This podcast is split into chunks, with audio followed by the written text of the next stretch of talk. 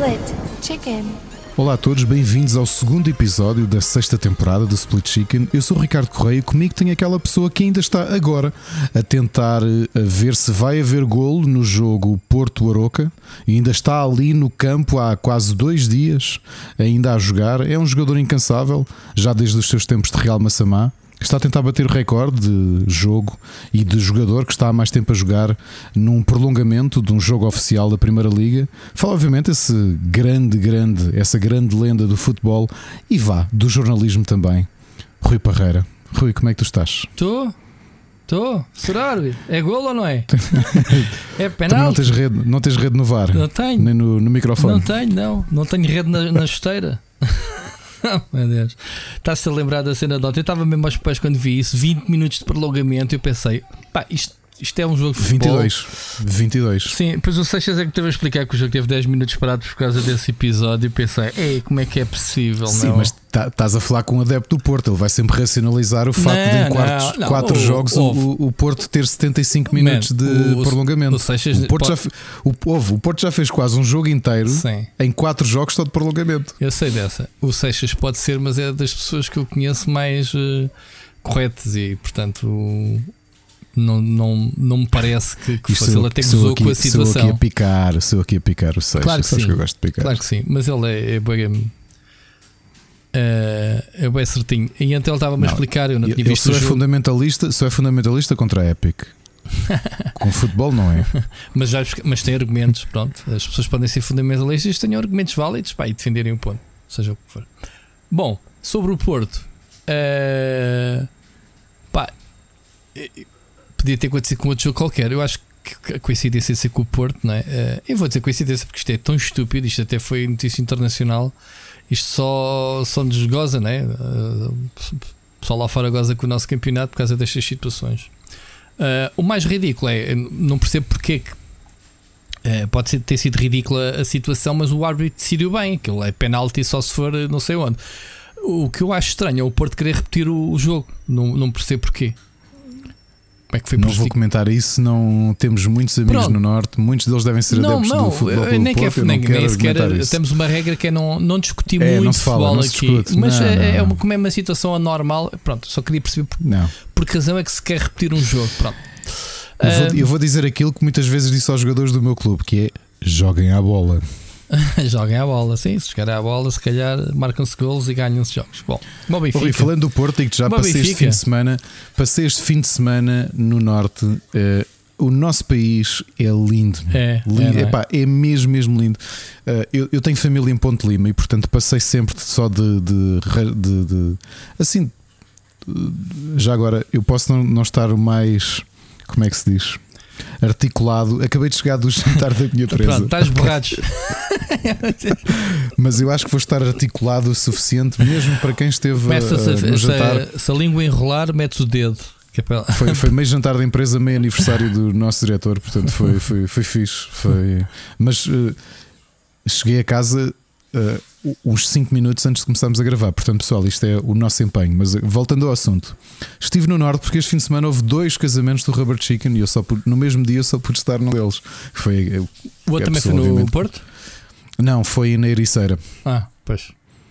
E portanto, nós nestes 13 anos já contamos com muitos casamentos de, de, de Robert Chicken, inclusivamente eh, temos o caso de um casal do qual eu sou padrinho e que se casaram precisamente porque se conheceram por causa do Robert Chicken, a Alex e o Sérgio, que tem aqui um podcast connosco, entre marido e mulher.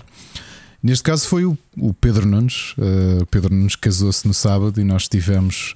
Estivemos lá. Olha, estivemos em Viena do Castelo, que foi lá o casamento. O, foi, o que Viena do Castelo é tão bonita. É bonita, mas já lá tive. É mesmo, e ele casou naquele no Santuário de Santa Luzia que fica no topo da, Sim, já lá tive. no topo do monte.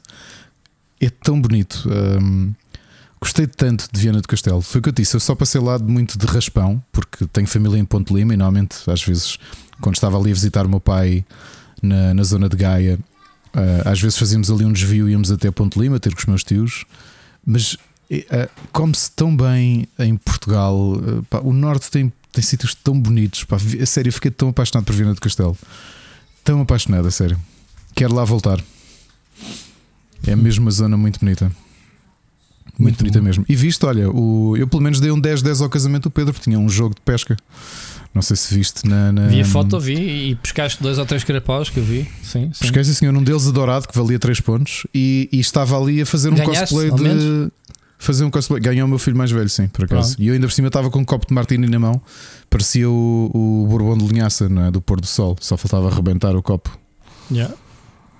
Olha, foi fixe. Vou-te contar uma das aventuras do Ricardo para esta. Esta é linda. E, e olha, uma prova novamente, eu gosto muito de Portugal e acho que nós, nós eh, as pessoas de Portugal são, são epá, desculpem, não, não são cá nacional, não é nacionalismo nem, nem patriotismo excessivo, nem nada do género. Eu, eu gosto mesmo muito do nosso país e acho que nós temos uma forma muito nossa de receber as pessoas e nota-se até mais quando sais da metrópole, acho que notas ainda mais isso. Então vou-te contar, vou-vos contar. Pá, Rui, o casamento era uma ok? Portanto, acordámos cedo no hotel, tomámos o pequeno almoço, uh, tomámos banho, eu estive a arranjar o cabelo, que isto demora tempo, como deves imaginar. Depois fui descansar um bocadinho por cima da cama, fazer tempo. E decidimos para aí meio-dia e 10 começávamos a arranjar-nos, ok? Fizemos isso, os miúdos vestiram-se, a Ana vestiu-se. Quando vou vestir, Esqueceste sabes o que é que me faltava? Esqueceste. Deixei cá as camisas. Eu tinha, eu tinha levava uma, levava a camisa que queria vestir e uma de backup, caso acontecesse alguma coisa e deixei as duas uh, dentro do saco pendurada, do saco de proteção, não é? Um, passadas, deixei-as aqui em casa. Foi bem inteligente. E quando andei ali à procura, já estava à procura disso, já só faltavam 15 minutos para o casamento. Então. E eu pensei, e agora como é que eu resolvo isto? E então, eu acho que é algo que em Portugal acontece, por exemplo, acabei de vir da Alemanha, não parece que as pessoas tivessem. Isto não criticando, novamente, não é, não é aqui deitando abaixo outros países, mas Uh, eu, eu, eu, já estive várias vezes na Alemanha, já estive em vários países, mas por exemplo na Alemanha eu acho que as pessoas não são muito afáveis a, a, a, a servir, portanto não, não te ajudam se tu necessitares. ok Esta situação que se passou comigo eu acho que dificilmente uh, receberia o mesmo tipo de ajuda na, noutros países. Portanto, nós, nós temos esta coisa mesmo muito, muito bonita de, de, de querer ajudar. E o que é que eu fiz? Fui à recepção, eh, os funcionários todos do hotel estavam vestidos com camisa branca e eu perguntei: Olha, isto vai soar muito estranho. O que vocês têm vestido é uniforme? E eles ficaram a olhar para mim e pensaram: Olha, porque é que este gajo esquisito de cabelo comprido, com, agora com, com um alfinete de peito, que eu agora uso um, uma cabeça de um bode prateado na lapela. Que é que é esquisito de vestido preto está aqui a perguntar? Ficou mesmo a ficar a olhar, olhar para mim e disse: Olha é que eu tenho agora um casamento aqui a 10 minutos e reparei que deixei a minha camisa, as minhas camisas em Lisboa. E eles disseram: Ah, não, isto por acaso não é uniforme. Uh, calças é que é uniforme, a camisa é que não traz a sua. Ok, e agora o que é que eu faço? Olha, tem aqui um continente perto, lá há uma moda alfa, pode ir lá à loja e comprar uma camisa. E eu, ah, ok, novamente, isto já faltavam só 10 minutos para o, para o, para o casamento. Lá vamos para o continente de Viana do Castelo. A família já pronta para o casamento, fica no estacionamento. Eu lá vou para o continente, não há loja nenhuma. Portanto, era um continente daqueles mais pequenos, não havia lojas. E eu pensei, olha, estou tramado. Lá entrei pelo hipermercado adentro, vou para a zona da roupa procurar, encontro. Havia lá duas camisas, uma delas havia um S, obviamente não me ia servir, e havia lá um L. Peguei nela, experimentei lá no provedor, é mesmo isto. Fui para a caixa, a senhora ia pôr no, no tapete e disse: Não, não ponha que eu vou já vesti-la. E ela ficou assim a olhar para mim: eu, Não, é que eu tenho um casamento daqui a 5 minutos. Pronto, com isto tudo já só faltam 5 minutos. Tenho casamento daqui a 5 minutos. E a senhora: Não me diga que é o noivo. Eu, não, não sou nada noivo. Que é o padrinho? Não, também não sou padrinho, sou só um convidado. Só que deixei a roupa em, em Lisboa. E que não vou assim de t-shirt para, para o casamento. E a senhora começou-se a rir e diz: Olha, vá ali às 5 às secas que passam-lhe isto no instante, para não ir com isto amarrotado, pá, porque a camisa tinha acabado de vir da prateleira. Não ia okay? com a goma. Não, estava, estás a ver, tipo, estar mexida, estás a ver? Não ia ter tempo para lavar nem nada. Fui à 5 às secas, estava lá a senhora a almoçar, estava lá, lá atrás da roupa. E eu disse: Oh, desculpe lá, boa tarde. E a senhora lá veio assim: É, olha, tenho um casamento daqui a 5 minutos. Acabei de comprar esta camisa, consegue-me passar isto a ferro? Ela, claro que sim, passou a ferro, teve a conversar comigo um bocado enquanto passava. Uh, acabou de passar, disse logo: olha, não paguei, não é? Disse, olha, mas vá, vá para o casamento, mas vá com cuidado, não vale a pena ter um acidente só por estar com pressa. Eu, não, não, deixa descansada. Diga-me só onde é que há uma casa de banho. Indicou-me lá a casa de banho do hipermercado. Tipo, um, estás a ver? Fui lá ao, ao, à stall, não é? Onde tinha só a, a sanitazinha, pendurei lá a roupa, vestimos junto à sanita, está feito. Fui lá devolver o, o, o cabide, Epá, sentei-me, pus a gravata, está feito. Ou seja, já viste que as pessoas foram simpaticíssimas. Consegui resolver um, olha, um problema de não ter roupa para ah, Eu pensei que alguém tivesse dado uma camisa. As pessoas não te enrascaram, foram-te indicando: olha, vá ali, vá ao 5 a seco, vá ao. Vá ao... Por exemplo, a história da 5 a seco eu não me lembrava. Ou seja, para mim eu ia já vestir a camisa. Ou seja, então. acabei de apagar no continente, na caixa do continente e a correr e vesti-la. Estava nova. Percebes? Estava não, mas estava amarrotada a estar na prateleira, estás a ver? Tipo, prateleira do hipermercado. Acho que no casamento alguém ia reparar se este t-shirt ou se este não sei o que é. Não ia, mas epá, queria ir de camisa, não é? Queria. Epá, mas olha, é daquelas histórias, não, não me vou esquecer desta história, digo já, Rui. Não me vou esquecer. E a camisa no fim do casamento foi lá devolvê-la ou vais ficar com ela para o próximo casamento? Vou ficar com ela, uma camisa branca, não é? É a minha décima uh, camisa branca, igual, igual, quer dizer, de marcas diferentes, mas igual, praticamente. Portanto, então, tenho 10 é, camisas essa brancas. agora devias a deixar no carro, ao pé do pneu, suplente. ao pé do colete, ao pé do Sim, colete ao pé do colete, já. Já sabes para o que é. Rui, grande ideia. Digo então, já uma camisa de emergência. Então, Olha. Fogo, Rui, olha o que tu te lembraste. Sabes lá quantos casamentos é que ainda vais do rubber e não sei o quê? Já viste? Olha o que tu te lembraste. Epá, não sei, não sei se ainda faltam muito mais, mas. Não olha, mas foi giro, foi giro. Gostei, gostei. Não, não, não conhecíamos ninguém, sem ser os noivos, mas. Uh, mas foi, foi giro. Só foram Epá, vocês do rubber já agora? Sim, infelizmente houve mais gente convidada, mas não, não acabaram por não ir. Portanto. Uhum. Não conhecíamos mesmo mais ninguém, eram 200 pessoas e só conhecíamos os noivos. Pá, mas. Casamento com 200 pessoas e não casamento grande, caraças. É, ficámos numa mesa que o tema era jogar videojogos e eram pessoas que gostavam, era a mesa do padrinho e eram pessoas que jogavam videojogos e já, e já, nos, já tinham falado de nós, portanto foram. Foi fixe, olha, foi, foi, foi fixe. E gostei muito da zona. E novamente, pessoal do Norte. Um, aliás, isto é um bocadinho pelo país todo, mas há tanto sítio bonito para conhecer em Portugal, não há? Ah, eu inclusivamente sabes que eu vou quinta-feira de férias já agora. Estou aqui a contar as horas. Para que zona é que tu vais? Vou ali para a zona, estás a ver, entre hum, Campenau e a Sagrada Família. Ah, vais para Barcelona. isso já não é Portugal, pá, isso já não conta. Pois não, pois não. Mas uh, somos capazes de ir na segunda. Pá, tenho uma, uma experiência em Aveiro que, o meu sogro, que oferecemos ao meu sogro, mas o meu, meu sogro devolveu-nos. Olha, a Ver também é bem bonito. E não? estamos a pensar se calhar ainda ir lá, se, se houver dinheiro. a Ver é bem bonito. Aliás, nós íamos na autostrada para lá e já era de noite e conseguíamos ver ali o. o Sim, a Ria da parte da Ria, a é. zona é muito bonita. Já é. lá fui duas vezes, eh, uma delas ainda antes de ter filhos. Fui lá passar férias, umas férias curtas com a Ana. Fomos de comboio até. E a zona é tão bonita. É mesmo, mesmo bonita. Viana do Castelo fica com vontade de voltar porque é mesmo. Sim, Viana de Castelo tive, tenho um amigo lá e fomos também. Acho que até fomos no dia da festa de lá, não, não tenho a certeza, já não me recordo, já foi há uns anos valentes. A Carolina era pequenina. Mas é, uh, bonito. é bonito. Sei que nós temos aqui é. muita gente que nos ouve uh, e que. Sim, o problema, já... o problema, Ricardo, é todo lado que tu vais agora, passar uma semana é muito caro, pá. Este ano os preços estão muito caros. A gente andou pois a ver. o, hotel, o hotel foi muito caro, por é, acaso. É, andámos a ver. E olha que nós reservámos. cá em Portugal e esquece, não, não dá mais barato. Nós, nós reservámos. Olha, e estávamos no hotel. Eu não sei se aquilo era um campeonato de basquete ou de. Ou handball, que foi, mas estava a equipa do handball. De, desculpa, estava a equipa do Barcelona de uma modalidade que eu não sabia qual era. Portanto, nós tomámos sempre os dois dias, tomámos o pequeno almoço com eles no, na, no restaurante do hotel. Estava cá, Agora, acho que era handball, era. acho eu. Foi handball, foi um campeonato de. Foi algum torneio de handball. Eu ouvi qualquer coisa que Barcelona é capaz de ter sido. cá assim, não tinha certeza. É capaz de ter sido. Muito bem. Falando, falando em Norte, até porque foi perto, foi o Pedro Nunes que nos fez o contacto. Uh, ainda, ainda, está, ainda vamos fechar, mas vou-vos já dizer que um, vamos regressar aos encontros de board games. Este, em setembro não dá, portanto, não, não é fácil, até porque o Rui e a família não estão cá e não vai ser possível Uh, como, para quem foi no anterior antes das férias, que foi aqui a família do Rui que felizmente nos, nos esteve a cuidar do bar cá em Lisboa. Mas em outubro vamos estrear, vamos voltar cá para Lisboa para os eventos no mesmo sítio, portanto em breve vão receber informações sobre isso. Eu ainda tenho que conversar aqui com a, com a mulher do Rui sobre isto para combinar outubro.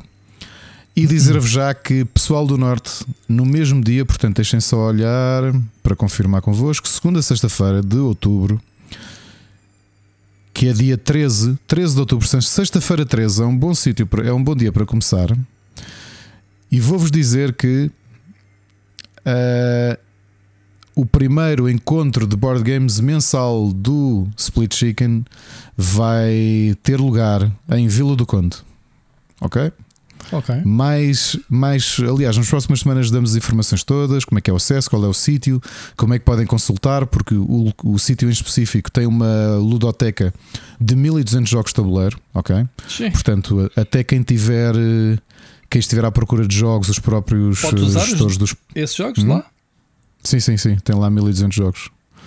Mas e... que é por requisição? Pagas o aluguer ou como é que isso funciona? Vai ser as mesmas condições cá em Lisboa, ok? Consumo mínimo de 5 euros no bar. Sim, Portanto, sim, mas o acesso aos jogos?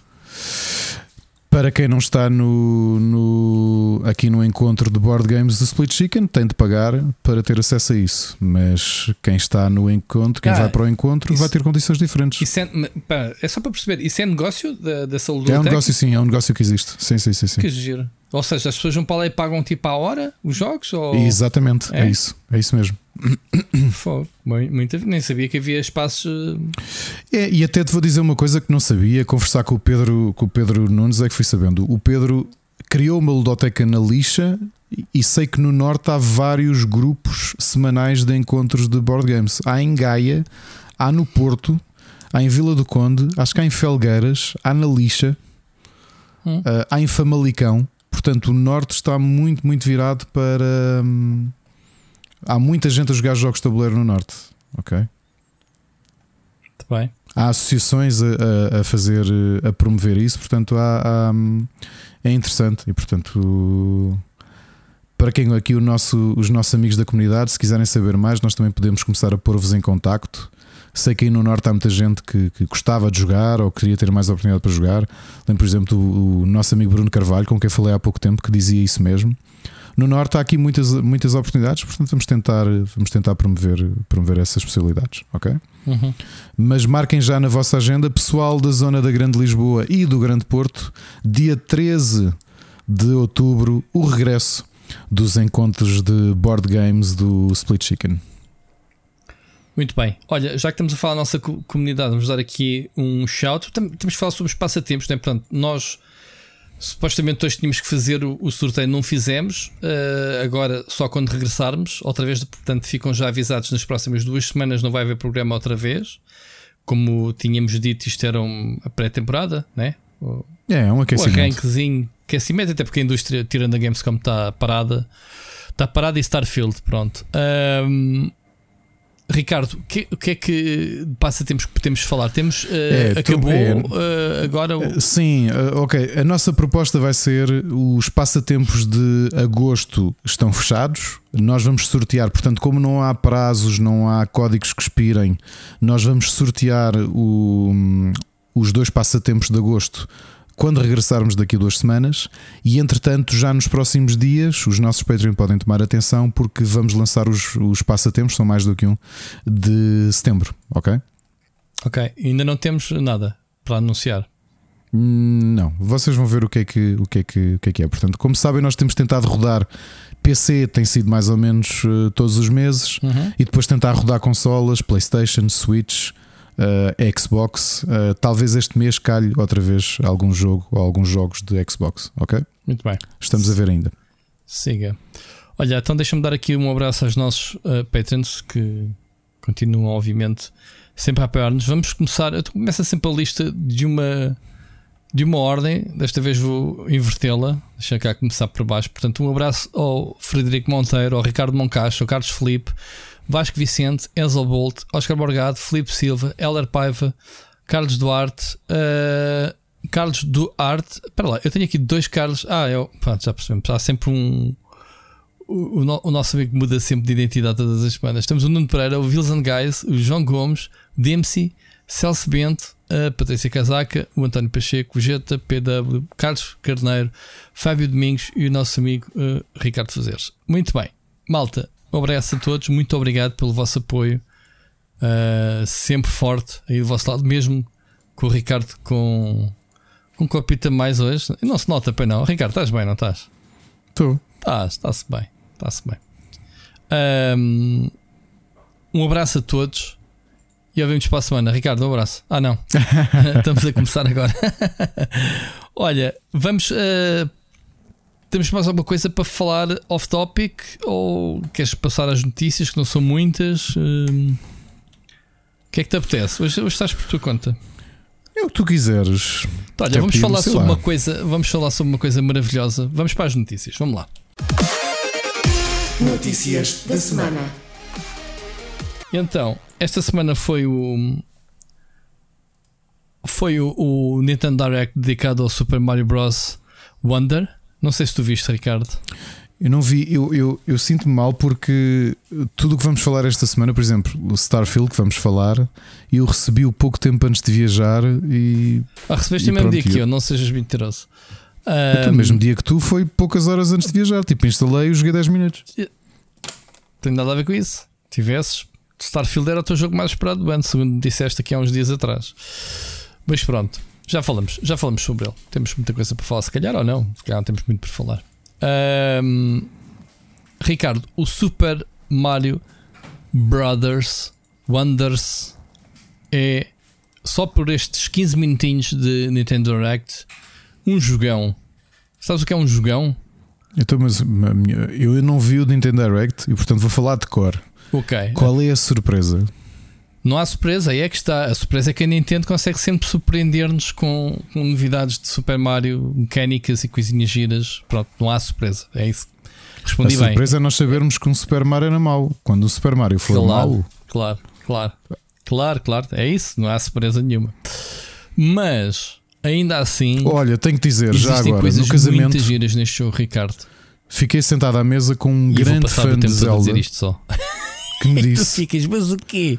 E eu digo, vai Breath ver o trailer, Tears of the 15 Kingdom minutos, vai não lá está no meu top espero. 10. Não, olha, um, mas é um olha, dos meus jogos lugar, favoritos. Começando pelo fim, vai haver uma nova OLED uh, temática. Portanto, o pessoal que coleciona Switches e consolas, uh, é o teu caso, não é, Ricardo? Uh, diz, diz. É o teu caso, tu colecionas consolas, não é? Tu... Espera, eu acho que nós temos aqui uma falha de comunicação. Então, porque eu estava, falámos de, de Nintendo e eu, eu, por quem está a ouvir agora, vai ver aqui uma conversa de surdos. Porquê? Porque eu disse fiquei sentado à mesa com uma pessoa que é um grande, grande. Zelda, aliás, nós começámos a falar e ele disse: Olha, o meu jogo favorito, a minha série favorita é Zelda. E quando começámos a falar de Breath of the Wild e Tears of the Kingdom, ele disse que o Tears of the Kingdom e Breath of the Wild não estava no top 10 dele, talvez no top 5 ou no top 10, estava, tinha dúvida, mas que o Tears of the Kingdom era dos jogos favoritos dele mas que para ele não se sentia aquilo como um Zelda. Ah, já O que foi curioso. Foi Era um bocadinho curioso. como tu, não é? Que disseste Um bocadinho como eu, sim, foi assim aquela surpresa. Ok, mas queres continuar a falar do casamento ou podemos falar do Mário? Podes podemos falar do Mario, pronto. É que daqui a bocado vais lembrar que ah, eu, ah, tive um tipo que jogou e disse ah, Starfield. Não, não. Bom, No Starfield não se falou, não. estava-te a perguntar: tu fazes coleção de consolas ou não? De variações de consolas, as DS e isso? Mais Os tarde? portáteis, sim. Os portáteis, sim. Mais tarde, sim. Pronto, a Nintendo vai lançar uma, uma- mais uma Ah, consola. não, não, não, não, não, Rui. Não, não é isso que eu faço. O que eu faço, eu não faço, eu não faço coleção de skins de consolas. Eu faço De modelos. XL modelos. Tipo Pá, mas não tens ainda 2DS, OLED. Não tens OLED, portanto. não tenho OLED, Então não tenho. uma. Eu sei que o Jorge está a ouvir isto. Oh, Jorge, não tenho OLED, não tenho a 2DS, não tenho a 2DS XL. Pá, 2DS é muito mau, portanto também não perdes nada. Oh, Rui, está bem, eu também tenho a DS original cor-de-rosa. O que é que tu queres? Eu, a tenho que é azul mau. clarinho e então. Eu não estou a dizer que é bom, estou a dizer que é para ter. Ok? Ainda, ainda por cima, eu recebi no outro dia as estatísticas que a Nintendo do Japão enviou, porque eles viram que estava ligado a uma 3DS em Portugal e, e perceberam se aquilo era hacking ou não sei o quê. E afinal era eu, e mandaram um mail a dizer: Olha, obrigado por seres a única pessoa em Portugal a jogar 3DS em 2023. Ah, não acredito nisso. Há aí muita gente a jogar, certeza 3DS. Ah, porque não tenho dinheiro para comprar a Switch ainda, coitados. Bom, estou a brincar, não, Não, sei. isso não acredito. A 3DS é uma grande consola. Ah, até eu, qualquer- se calhar vou levar a minha 3DS de, de férias agora para a semana. Não vou levar Que a vai- Switch. You're gonna pull a Ricardo Correia, é? Yeah, Ir yeah. de férias com, Yeah, com yeah, E até vou instalar um Pokémon para, para jogar lá. Ai, a Rui, vai ser sério. Vai ser, vai ser um Pokémon Safari. Pode ser? É? Pokémon Safari. Não existe um chamado Pokémon Safari? Existe a Safari Zone dentro do Pokémon, mas ok. Então qual é que era aquele spin-off do Pokémon que era. Qual? Mystery Dungeon? Snap? O que é que tu queres? Não, outro. A 3DS. Tens um DDS muito bom que é o Conquest. Adoro o jogo. Ah, então não sei qual é. Acho que inventei esta do Safari. Bom, não é. Ricardo, podemos falar do Mario ou não? Pronto, voltando à consola. Uh, consola vermelhinha com moedinhas escondidas na, na tampa traseira e com a silhueta do Mario no, no canto. Portanto, a consola é muito bonita, por acaso. Também não tenho uma OLED, sabias? Um, sobre o jogo, novidades. Tens um novo cenário, né, que é chamado uh, Flower Kingdom, portanto, o Reino das Flores tens um príncipe chamado. Não sei porque é que estes reinos nunca têm reis, é só príncipes. Não sei qual é o stress da Nintendo com os príncipes. É tudo príncipes. Princesas Peach, princesas. Uh, Georginas e Paulinas, não é? Bom, Pá, eu, eu sou um republicano, eu não vou, não vou argumentar porque eu sou anti-monarquia. Sim, mas, mas a questão de nunca haver reis ou, ou rainhas, é só princesas e príncipes, não sei. Um, Ricardo, o jogo está cheio de mecânicas de plataformas. Há uma nova habilidade que é a chamada Wonder, é o que dá o nome ao jogo. O que é que faz? Eh, é uma cena. Ainda não percebi se. Eh, eu acho que é eh, cada Wonder tem um símbolo diferente, uma espécie de power-up. Imagina o Mario Kart. O jogo transforma-se. Uh, o jogo transforma-se, o nível transforma-se. Os canos podem ganhar vida, começarem aos coices. Uh, podes parar num cenário de gravidade zero, andar a flutuar em bolhas, o, o cenário pode se inclinar, uh, sei lá, pode haver uma enchente de inimigos, manadas de bicharada para cima de ti. Epá, parece-me bué da gira essa mecânica, mas a, a mecânica mais gira, me pareceu gira, foi o formato multiplayer, oh, oh, Ricardo. Tens os quatro jogadores na mesma consola normal, mas online não podes jogar a quatro. Qual é a cena deles? É uma cena mesmo a Dark Souls. Tu vês os fantasmas do pessoal andarem lá aos saltos, feitos malucos no mesmo nível que tu. Estás a ver? Ou no mapa mundo, o pessoal a correr de um lado para o outro. Uh, transparentes. Podes interagir com eles mandando-lhes assim tipo um olá, uh, itens, mas também te podem, quando tu perdes, transformas-te num fantasma e tens que ser, eh, podes ser reanimado no, no multiplayer, como a bolha do Mario, New Super Mario uh, na, na, U, na Wii U. Lembras-te? Sim, sim, Transformavas-te numa bolha que o pessoal até era bué. Epá, eu jogava o, esse Mario em modo. Em modo sacana, meu, em modo. Uh, que estava lá no menu, não é? Modo fixe, modo simpático, modo sacana. Modo sacana é, é, é que o pessoal na bolha, ei, toca aí, eu, tchau aí, tchau, e basava para apanhar as cenas todas, eu e não sei o quê, para fazer eu. Aquela é... não é muito a minha cena, tipo, é, toca aí é? na bolha, não é muito a minha cena. Arrebenta a bolha por causa dos germes e não sei o quê. Não... Yeah, yeah, yeah. Pronto, uh, no multiplayer podes uh, reanimar pessoal que morre. Parece-me ser muita gente a interação. Existem mais inimigos, uns que te imitam, os movimentos que saltam contigo, outros que, que parecem uns, uns, dardos que se fazem kamikaze contra ti. pá, o jogo está tão bonito, colorido. Pá, não sei, não sei o que é que diga mais. Uh... Eu estou com muita vontade. Vamos ver se destrona o meu Gotti. Ah, pá, este ano uh, andamos sempre a saltitar, né? Gotti, Gotti. O Gotti do, da semana é o Starfield. Não, não, o meu é o Pikmin 4 e dificilmente. Não, mas isso é do mês passado, Ricardo, já estamos em setembro. Já é não me interessa, não me interessa. Chego já é, é um Ninguém se lembra jogo. do jogo. Achas que alguém joga esse jogo na Twitch? Lembro meu. Se me for importar o que é que joga na Twitch, estou bem tramado. Ah, pá, não, pá, tu tens que jogar o que joga-se na Twitch. É, Exato. Que, é é. O que é que eu vou jogar hoje? Deixa cá ver. Tendências na Twitch. Ok. O que é que o Impact está a jogar? O que é que o, Ai, que, é que o está a jogar? Isso. Eh, pronto. E é por aí que te orientas. Não é nada. Bom. Mais coisas, Ricardo. Epá, eu não tenho muita coisa a ver. Há aqui muitos pormenores. Uh, vejo 15 minutos. Eles fazem um deep dive muito fixe. Uh, passo a passo, o tipo de cenários, tipo os personagens, tu podes jogar com, com as 12 personagens do jogo, uh, já não é só o Mario ou o Luigi, tens, podes escolher a personagem que queres. Uh, acho que no outro jogo anterior também escolhias, mas não tinhas tantas personagens. Acho que era só os todos e o Mario e o Luigi, certo? Já não me recordo. Ahm, tens o regresso do Nabbit. Lembras do Nabbit? Sim, sim. O, como é que se chamava em português? O coelhão, o, coelhozão. Co, co, coelharápio. Coelharápio. Coelharápio, sim, sim. ah, o jogo está em português já agora também. Ok? Adoro, adoro estes nomes em português. Coelharápio é tão bom. Yeah. Coelharápio. Do. O Nabbit. Pronto. Uh, é o mod easy, como sabes. Uh, não, és invencível para os miúdos que não têm muita habilidade. E o, o Yoshi também. Também podes saltar mais alto e não sei o quê. Pá, é isto, Ricardo. Vê, vê os 15 minutos, vale muito a pena. O, o Deep Dive. Vai ser, mais um, vai ser mais um bom ano para a Nintendo, não é? Isto. Sim, pensando assim. Falta um mês, uh, outubro. Tears of the Kingdom, que pronto, é, é, obviamente um bom jogo. Não, não, já, sabemos, já falámos aqui o suficiente para saber a minha opinião, mas é obviamente again, é um bom jogo. Que, que era, não era? Pikmin 4 e.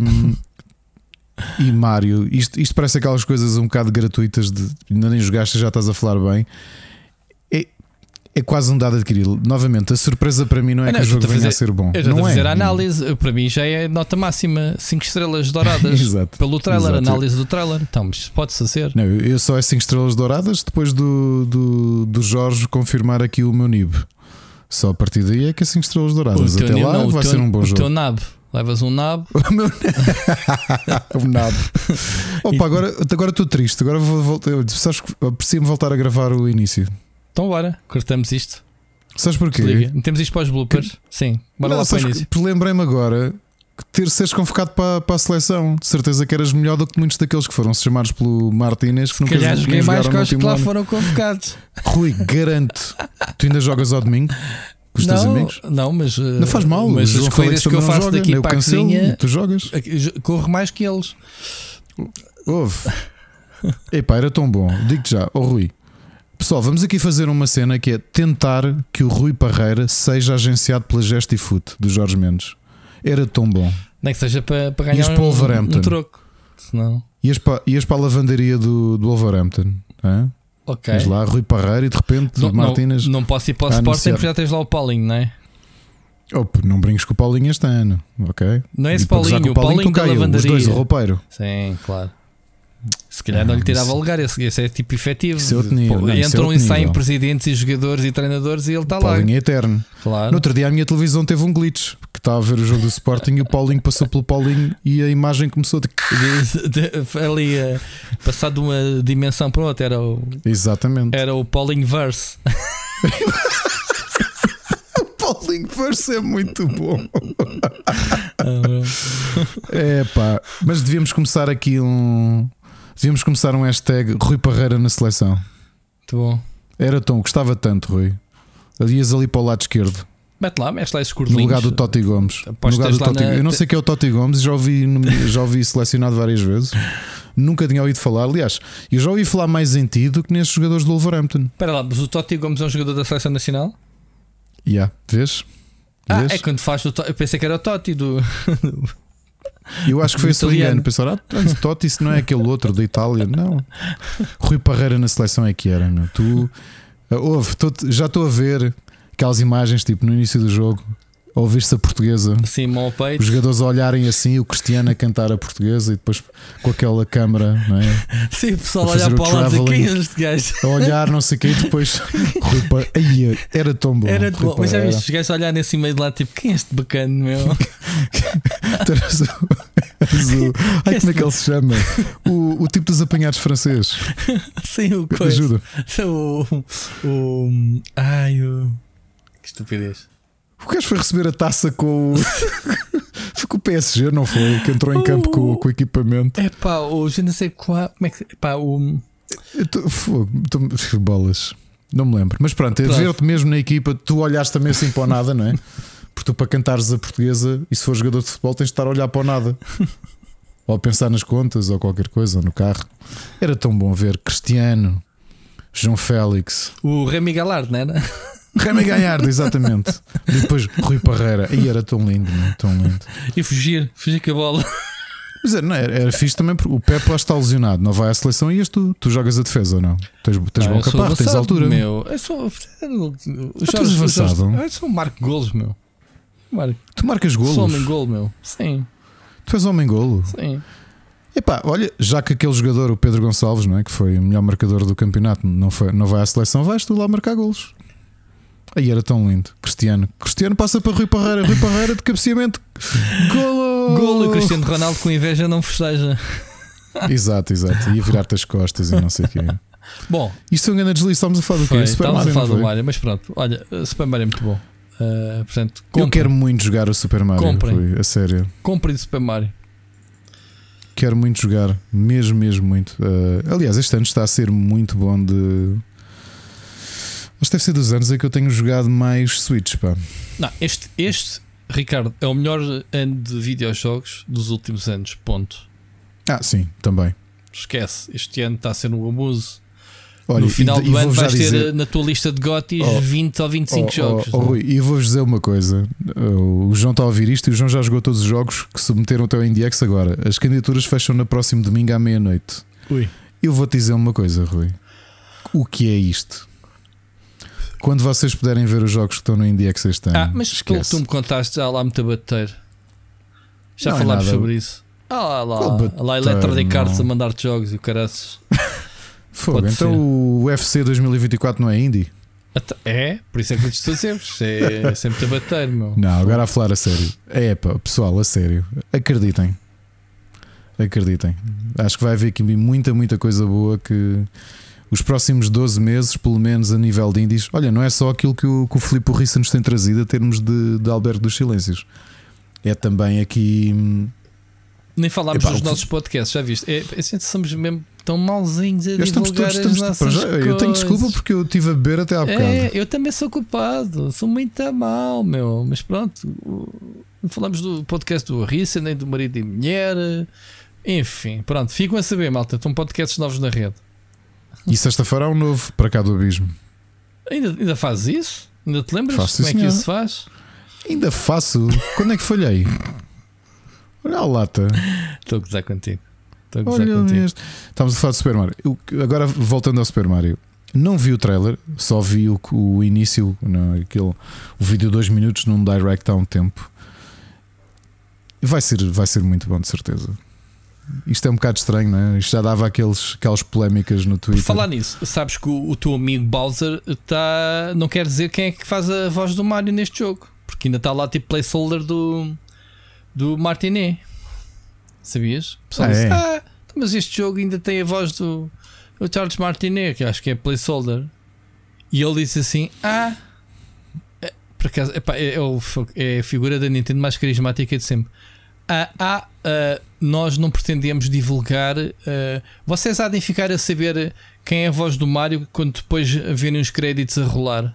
Vão lá ver o nome do ator que dá a voz ao Mario. É o Pedro Pascal. Eu fiquei a pensar: epá, este gajo é uma brote, meu. Pá, isto é coisa que se diga aos fãs. Acho eu, Ricardo.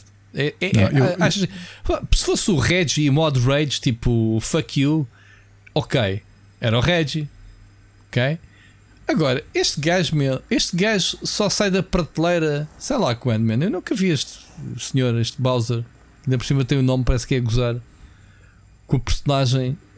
Ah, epá, e ele não tem uma tirada. Eu nunca vi uma entrevista que ele tivesse dado. Já li algumas. Pá, que se dissesse assim: pá, este gajo, o discurso deste gajo está ao nível pá, do, do community manager. Yeah. É mau. Epá, é péssimo. Desculpem, nintendistas, mas epá, eu acho. Depois eu acho que o problema que nós temos Reggie, agora- era? que tinha eh, uma- o carisma eh, ao nível diferente, mas ao nível dos japoneses, certo? Sim, sim, da, da Europa, da, desculpa, da- das figuras Das figuras icónicas da Nintendo. Nintendo é de longe a figura mais icónica. Pronto, e depois pá, eh, meteram lá este pá, pronto, está a fazer se calhar o trabalho dele lá no- no- na sala dele, passam-lhe um umas screenshots, ele vê, ah, o jogo parece ser fixe, e, ah, está-se. Pronto, Eu acho que aquela, aquele clima que nós já vivemos, eu já disse isto antes. Olha, até, até na Gamescom tivemos uma conversa sobre isto no, no, no jantar. E Eu acho que o, facto do- da indústria dos videojogos já ser tão grande como é nos dias de hoje é uma benção e é ao mesmo tempo uma maldição. Porque tu te viveste décadas, as décadas iniciais de crescimento do mercado, em que aquelas pessoas que estavam ali, os dirigentes, os administradores, eram, eram gamers. Era malta que gostava mesmo de videojogos. Sem, sem discussão. Achas okay, que este, não é só o Iwata. este Dog Bowser joga? Eu não estou a dizer especificamente dele. Eu joga, acho que já tu estás a, vi vez? tu estás a viver um período notoriamente, Rui, e é das coisas que eu mais senti diferença na, na zona de trade da, da, da, da Gamescom e de algumas reuniões de negócios que tive, é que tu notas que tens cada vez mais pessoas fora do mundo dos videojogos que, vêm, que têm dinheiro e querem investir. Portanto, o interesse é, é, é, é negócio puro e duro. Ok? aquela visão mais romanceada daquelas pessoas, epá, eh, começou a empresa, agora a empresa é deste tamanho e são pessoas que calhar no seu tempo livre jogam. Acho que isso já, mesmo nas grandes empresas, isso já começa a mudar muito, ok? O paradigma é muito mais. São empresas grandes como outras quaisquer, percebes? São, são corporações. Portanto, esta é, eu acredito é que começa a ser cada vez mais raro tu poderes encontrar um dirigente de, uma, de um grande administrador de uma empresa que diz assim: esta pessoa, se calhar no seu tempo livre, gosta de jogar, estás a perceber? Não são empresários de carreira. Por isso não é de estranhar ver as pessoas, e se calhar isso vai acontecer mais. Olha, veio de uma big tech, veio de uma. Estás a perceber? Uh, isso tem um problema, tem uma face negativa muito, muito grande para quem gosta de videojogos. O negócio, obviamente, que está presente, mas se tu retirares estas figuras que são apaixonadas por videojogos e que também são bons businessmen e businesswomen, é um problema. E olha que isso está a acontecer cada vez mais. E portanto, essa era que nós vivemos das figuras emblemáticas, carismáticas, de um, estão à frente de uma empresa e tu, e tu identificas-te com elas, eu acho que cada vez mais isso vai desaparecer. Ah, acontece em muitos estúdios, uh, sei lá. Como exemplo, é que se chama o presidente da Nintendo? O da. O de, pai, Pois. É, mas também o nome também não é fácil de decorar. Eu sei não é, interessa. Mas... E o Ata não é propriamente o nome mais fácil, pois, nem Yamauchi também não é o nome mais fácil é, do mundo. São posturas diferentes. Porque, mas olha que esse, se não estou em, em, enganado, esse presidente da Nintendo, da Nintendo uh, geral, né? Foi lá colocado exatamente para, para dar profit. Não foi Percebes? Não é, não é o carisma, não é alguém que veio de dentro, como o Iwata, não é? Que uhum. subiu a presidente. Foi, foram buscar um executivo de fora para, para dar resultados. Portanto, foi na altura. Uh, quando é que ele entrou na transição da Wii U para a Switch, se não me engano? Ou não? Sim, não, ainda, não, ainda não, porque houve um, se me lembro, houve um. Um intermediário. Houve um presidente interino entre o Iwata e o. Pronto, mas, mas diz-me uma coisa: se, se, me estou cronologicamente certo, a gente vem do, eles vêm do flop que foi o Wii U, não é? Ou ainda não tem o Iwata não viu a Switch já a nascer. O Iwata, estou a pensar se não. chegou a ver o Iwata. Não, acho que não. Quando é que fosse o Iwata? Basta ver a data. Uh... O Iwata morreu em 2015, não, não viu ah, não. Então o Switch foi em 17, portanto. Houve ali uma transição que a Switch tinha que bombar, percebes? Uh, Exato. Depois foi um, um presidente interino durante 3 anos, que foi o Tatsumi Kimishima. E estou a ver na Wiki, ok? Eu não certo. me lembrava do nome dele. Claro, é, são nomes difíceis. Uh, e o presidente há 5 anos chama-se Shuntaro Furukawa. Furukawa, sim. E ele veio de onde? Ele, ele foi. Ele foi uma aquisição, tipo, que se, se bem me lembro foi um executivo. Não, ele já viu, não, não, não. Ele entrou para a Nintendo em 94 como accountant da, da divisão europeia. Ah, então é, é da família. Ok, eu, eu tinha a ideia que ele era um que era um outsider, digamos assim, mas com, com Foi história. diretor da Pokémon Company. Ah, ah, então não era da Nintendo. Pronto, é parecido, mas não é da Nintendo. Ok. Não, ele era da Nintendo, eu acho que ele foi diretor da, da Pokémon Company porque ele vinha de um dos. Porque o Pokémon Company é um conglomerado, não é? Certo, de, de... tem lá uh, o braço da Nintendo. E, portanto, claro deve sim. ter sido na altura, foi ele o, o diretor enquanto okay. representação da, da, da Nintendo lá. Ok. Da Nintendo. O que eu digo é, esta, eu acho que estas figuras já começam, já não é isso, mesmo, mesmo quando era o Shibata, o, o presidente da um, Nintendo of Europe. Era o Shibata, não é? Shibata, no tempo do Iwata. Portanto, era o Reggie na América, o Iwata no mundo, no, globalmente, o diretor global, e o Shibata como presidente da Nintendo of Europe. Era isso? Não me recordo. Que eram figuras que eram mais presentes, dava mais a cara. Portanto, eu acho que esse período já. Já mudou muito. Já não é bem a mesma coisa. Pois. Muito bem, Ricardo. Uh, avancemos. Uh, continuando aqui um bocado na indústria, tivemos a triste notícia de que a Evolution fechou portas. Portanto, mais tu que tu queres muito atento a estes movimentos da Embracer, Ricardo. De repente, já, já não é a primeira, já assistimos aqui uma reformulação mesmo antes foram de duas, férias. Não, foram duas empresas que fecharam, uh, aliás, uma não relacionada com a Embracer, que lembra lá? teve um jogo. Teve um jogo lançado pela, Embracer, foi semana passada. Pera, Rui, estás a pedir muito, ok? Dá, dá okay, Deixa-me pensar um bocadinho. Uh... A Volition foi uma delas e depois foi uma empresa. O Seixas até andava a tagar a Embracer, tipo, comprem a, esta empresa que foi. Ah, Mimimi. A Mimimi, exatamente. Sim, sim, sim, sim, sim, sim.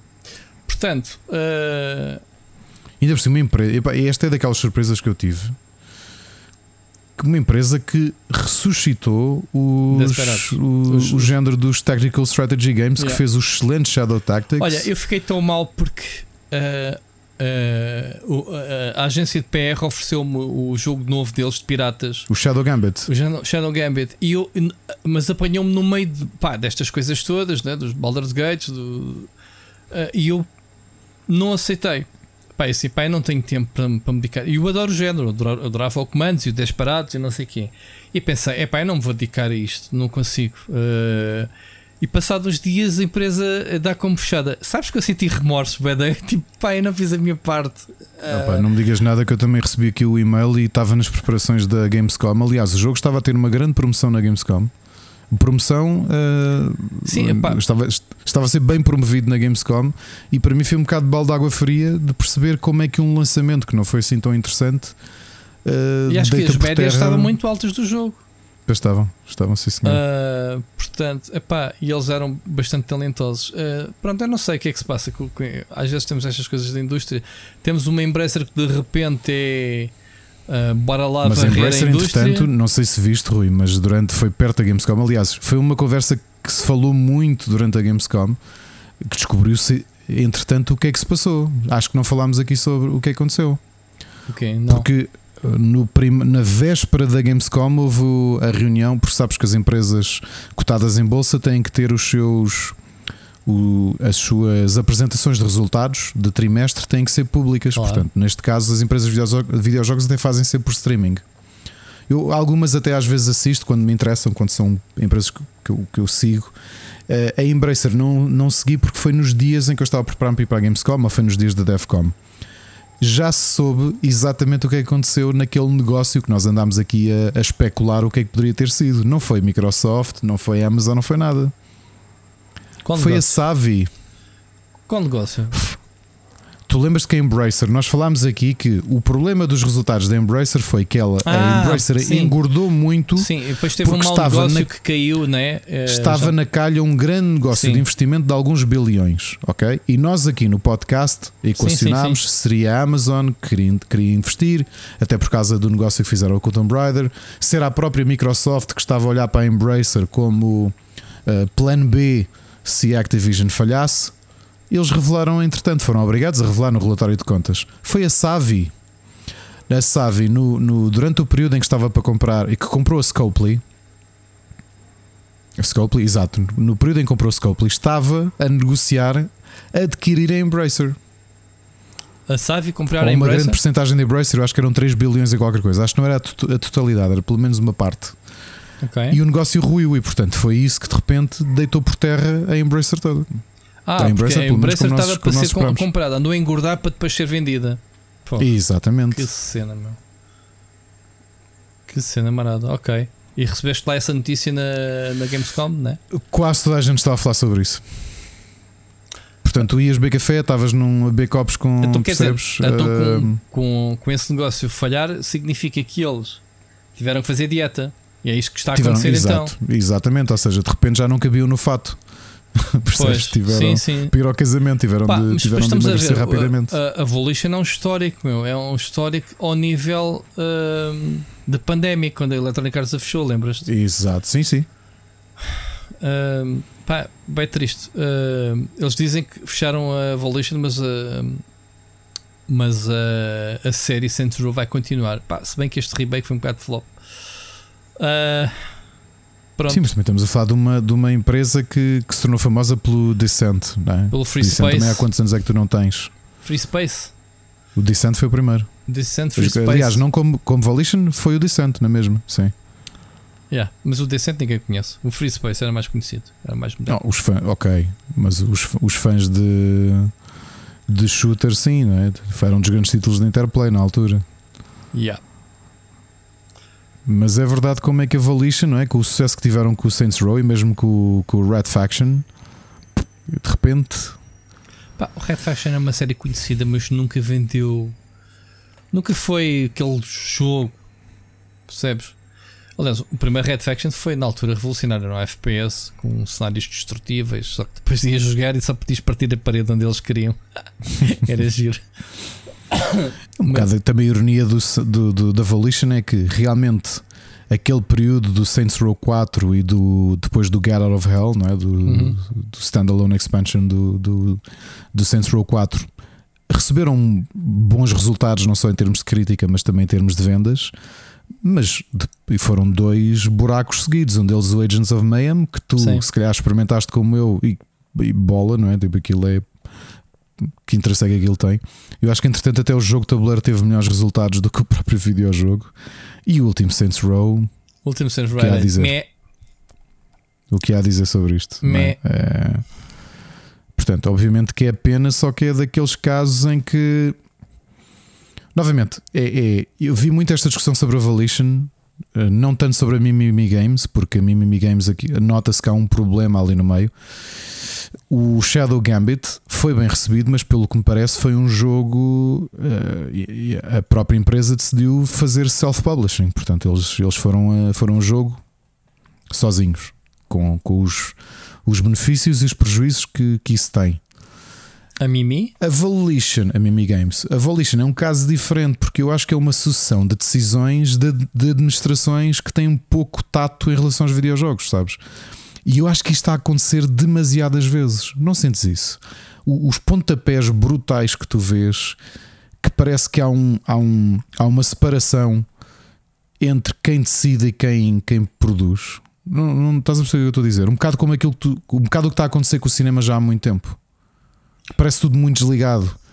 Tens uma série de malta que é olham para folhas de Excel e isto é para seguir este caminho, que é para fazer este dinheiro e tudo isso. E, e depois o produto que sai é, é mediano. Não, não, não sentes isso? Estamos a ficar um bocado contagiados Pá, é um bocado. eh, triple A's como o cinema, não é? Sim, mas ao mesmo tempo estamos a contradizer quando dizemos que 2023 é um ano do caraças para jogos e depois temos estas notícias que parece contradizer isto mesmo, não é? Ah, de más decisões e não sei o quê. Ah, mas isto é, a indústria é tão grande que estes casos não pode ser tudo perfeito e estes casos acontecem, não é? Má- Más decisões, maus, maus líderes, como tu como estás a dizer. Ah, isto em Embracer, ah, começámos, isto cheira mal desde o início, não é? Isto dá a sensação que entrou para aí um, um árabe. ah, tipo a comprar um clube inglês, né? De repente, Oh, oh, sim, injetar dinheiro para comprar tudo o que é jogador. Pronto, Eu acho que não estamos bem a falar da mesma coisa. O, o, a- o falhanço da Mimimi Games não é por não fazerem bons jogos. Não, não, eu estava a falar da Embracer, né? não estava a falar da Mimi em geral. Ah, eu não sei o que é que se passou da Mimi sequer para. Porque é que eles fecharam? eu- não sei. Eu, eu também estranho, não sei os resultados de vendas, mas deixa-me só por curiosidade ver aqui uma coisa. Ainda era cedo, Ricardo. O jogo saiu há duas semanas. o jogo saiu em Estás- à espera de quê? Ah, dá a sensação de acabem lá o jogo, quando acabar o jogo fechamos. Pá, a minha sensação que deu foi isso: é, tiveram. Um jogo a 39,99. Se- Steam Spy, expectável terem vendido entre 100 mil a 200 mil cópias. Não é muito, fogo. Vais olhar para o Baldur's Gate que vendeu, que é um jogo dentro do mesmo target. Mas é? com uma equipa mais pequena, de certeza, não é? Sim, mas 100 mil cópias para um jogo, não sei se é muito. É, se calhar é. Estou só a fazer contas. A, 30 a 39,99 menos. Sim, estar. Eu estou a calcular aqui com, com despesas e uma média, ou seja, estimo que eles possam ter faturado. Desculpa, estimo que eles possam ter uh, líquidos uh, 2,4 milhões de euros. O que dependendo do tamanho da equipa De e do tempo de desenvolvimento. Não percebi. Não, não, estou a dizer já a, líquido, ou seja, já sem impostos e já sem, sem só em PC. E com marketing Aquilo ou sem marketing? O marketing também foi muito curto. Mas não sei. Epá, um, não sabemos. Não a é história um- da Mimimi oh, oh, parece oh, Ricardo, muito estranha. não é um jogo mainstream. Bem, eu também não sei o que é que é um jogo mainstream atualmente. O Baldur's Gate 3 supostamente é um jogo de nicho e pronto, foi o que foi. Um, eu não acredito, Ricardo, que uh, o fecho do estúdio tenha alguma coisa a ver com o lançamento deste último jogo. Dá-me a sensação que eles estavam a prazo, pá, nem sequer, nem sequer puras resultados se o jogo vende ou não. Quer dizer, ou então é, é tipo o box office, é o que vende no fim de semana de lançamento. Não é assim, né? O jogo vai vendendo, né? tens um tempo. Não sei, não sei o que é que aconteceu, sinceramente.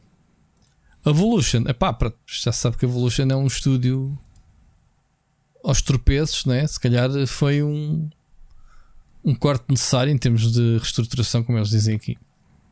Ok, 38 pessoas trabalhavam na Mimimi Games. O último jogo foi em 2021, calculando que eles tiveram dois anos de desenvolvimento. Foi o Desperados, o último. Não, o último, o último até foi o Blades of Shogun Echo's Choice, o Shadow Tactics by Day Não, não, não, não, não. Não Não pode é ser. o. Não pode ser. O Desperados saiu depois. o novo. Desperate Series é 2020. A expansão do Shadow Tactics é 2021. Ah, estás a falar da expansão, de desculpa. 2021. Pensei que estavas a falar do jogo base. Não, não, não. O jogo base é anterior. Certo, é isso? É isso que eu estava a dizer. Agora, o que é que pode estar envolvido? Novamente, pessoal, puras especulações, ok? Ah, a ligação que eles já tinham com a Daedalic e a Daedalic está num péssimo Hum. momento, como sabemos. O Lord, ahm, Lord of the Rings Golem. o Lord of the Rings foi difícil, portanto. hum, ah, acho que houve despedimentos, portanto, eu, pelo que li dos 90 funcionários da Daedalic, talvez A 25 Daedalic é que pelo podia ter fechado perante o mau resultado. O mau resultado? Não, a mal entrega do, do Golem, não é?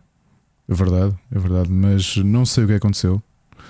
Uma coisa que notei, ahm, e, a, e a Daedalic ainda por cima, que, que foi engolida por outro grande, não é? Pela Nikon, desde o ano passado. Uhum. Portanto, as coisas agora começam todas a. hum, Estas coisas depois são, são uma pescadinha de rabo na boca. É, não obrigou a Nakon a vender mais comandos e joysticks para compensar o Golem. não é? Que eles também vendem E o David. Diver compensa. Também é deles? O da David Diver é de um estúdio criado pela Nikon. Ok, ok. Que pena. Bom, ah, dá-me vontade de ir comprar o, o Shadow Gambit só por causa disso. Só que depois não estou a dar dinheiro à Mimi, se calhar estou a dar dinheiro. Não, estás-lhe a dar, tá? Porque eles, o jogo é propriedade deles. A sério, eu fiquei com tanto remorso de não, pronto, não ter feito o meu trabalho, né? De, de ter pelo menos analisado o jogo ou não sei o que, que agora sinto-me, se calhar, ainda vou comprar o jogo um dia destes. Enfim, olha, uma demo, por acaso. Há uma demo, tenho que ver. Avançando, Ricardo, hum, eu não sei, eu meti uma notícia sobre o PS Portal. Nós falámos disto a semana passada, Não falámos a semana passada, não. não? Eu Não, fiquei- porque uh, o- eu acho que as informações chegaram no dia em que saiu este episódio. Ok, O eu episódio anterior. Eu fiquei na aliás. dúvida. Pronto, então tivemos a, Games, a Gamescom a IFA eh, este, esta semana. Portanto, Gamescom IFA. IFA um, a Lenovo decidiu não apresentar na Gamescom Machine na IFA eh, a confirmação que já havia os rumores. Aliás, havia um leak do documento oficial da apresentação. Estava esparrachado na net com fotos e tudo da, da consola. Portanto, a Legion Go é a nova portátil da Lenovo. Chega em outubro e custa 800 paus, Ricardo. Portanto, mais uma consola premium. Esta é a consola hum, equivalente à ROG Ally, porque utiliza o mesmo chip e tudo. Portanto, o novo, ah, o novo AMD, eh, como é que se chama o seu chip? O AMD hum, Ryzen Z1 Extreme. Portanto, já aqui falei bastante da, Ally, portanto, está ao nível. O que é que esta consola se destaca, Ricardo? Tem o form factor São, é. direto da Switch, portanto, comandos Exato, que saltam é. fora. ahm, pá, eu acho que nós falámos aqui ligeiramente a propósito, nós falámos qualquer coisa a semana passada de consolas portáteis que até falámos que a Qualcomm lançou três chips novos não é, para estas consolas, lembras-te? Falámos sobre isso, ou estou a fazer confusão. Uma pessoa fala das coisas em sítios, pronto, seja como for. Este mercado está-se a tornar muito interessante. Isto, pá, estão caras as consolas, ok? 800 euros. Mas estamos a falar de uma geração acima, por exemplo, da Steam Deck.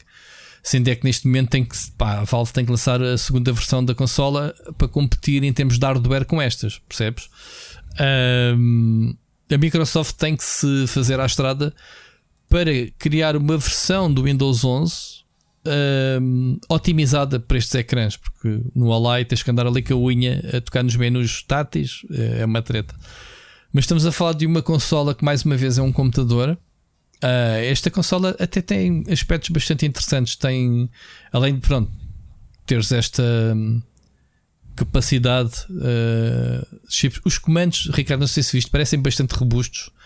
Uh, eles falam de uma tecnologia anti-drift, pá, não sei o que é que será. tem um painel tátil, se tu reparares do comando direito, igual ao Steam Deck, né? onde é que já não yeah, é? Yeah, sim, sim, sim, sim, Portanto, sim. piscam o olho.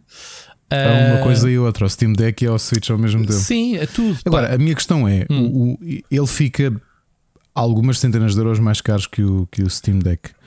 A diferença de hardware é assim tão grande eh, para alguém que quer investir e que, e que tem a Ah, sua. Ricardo, é, é, ah, é uma geração a seguir, é, é vale, vale o que vale.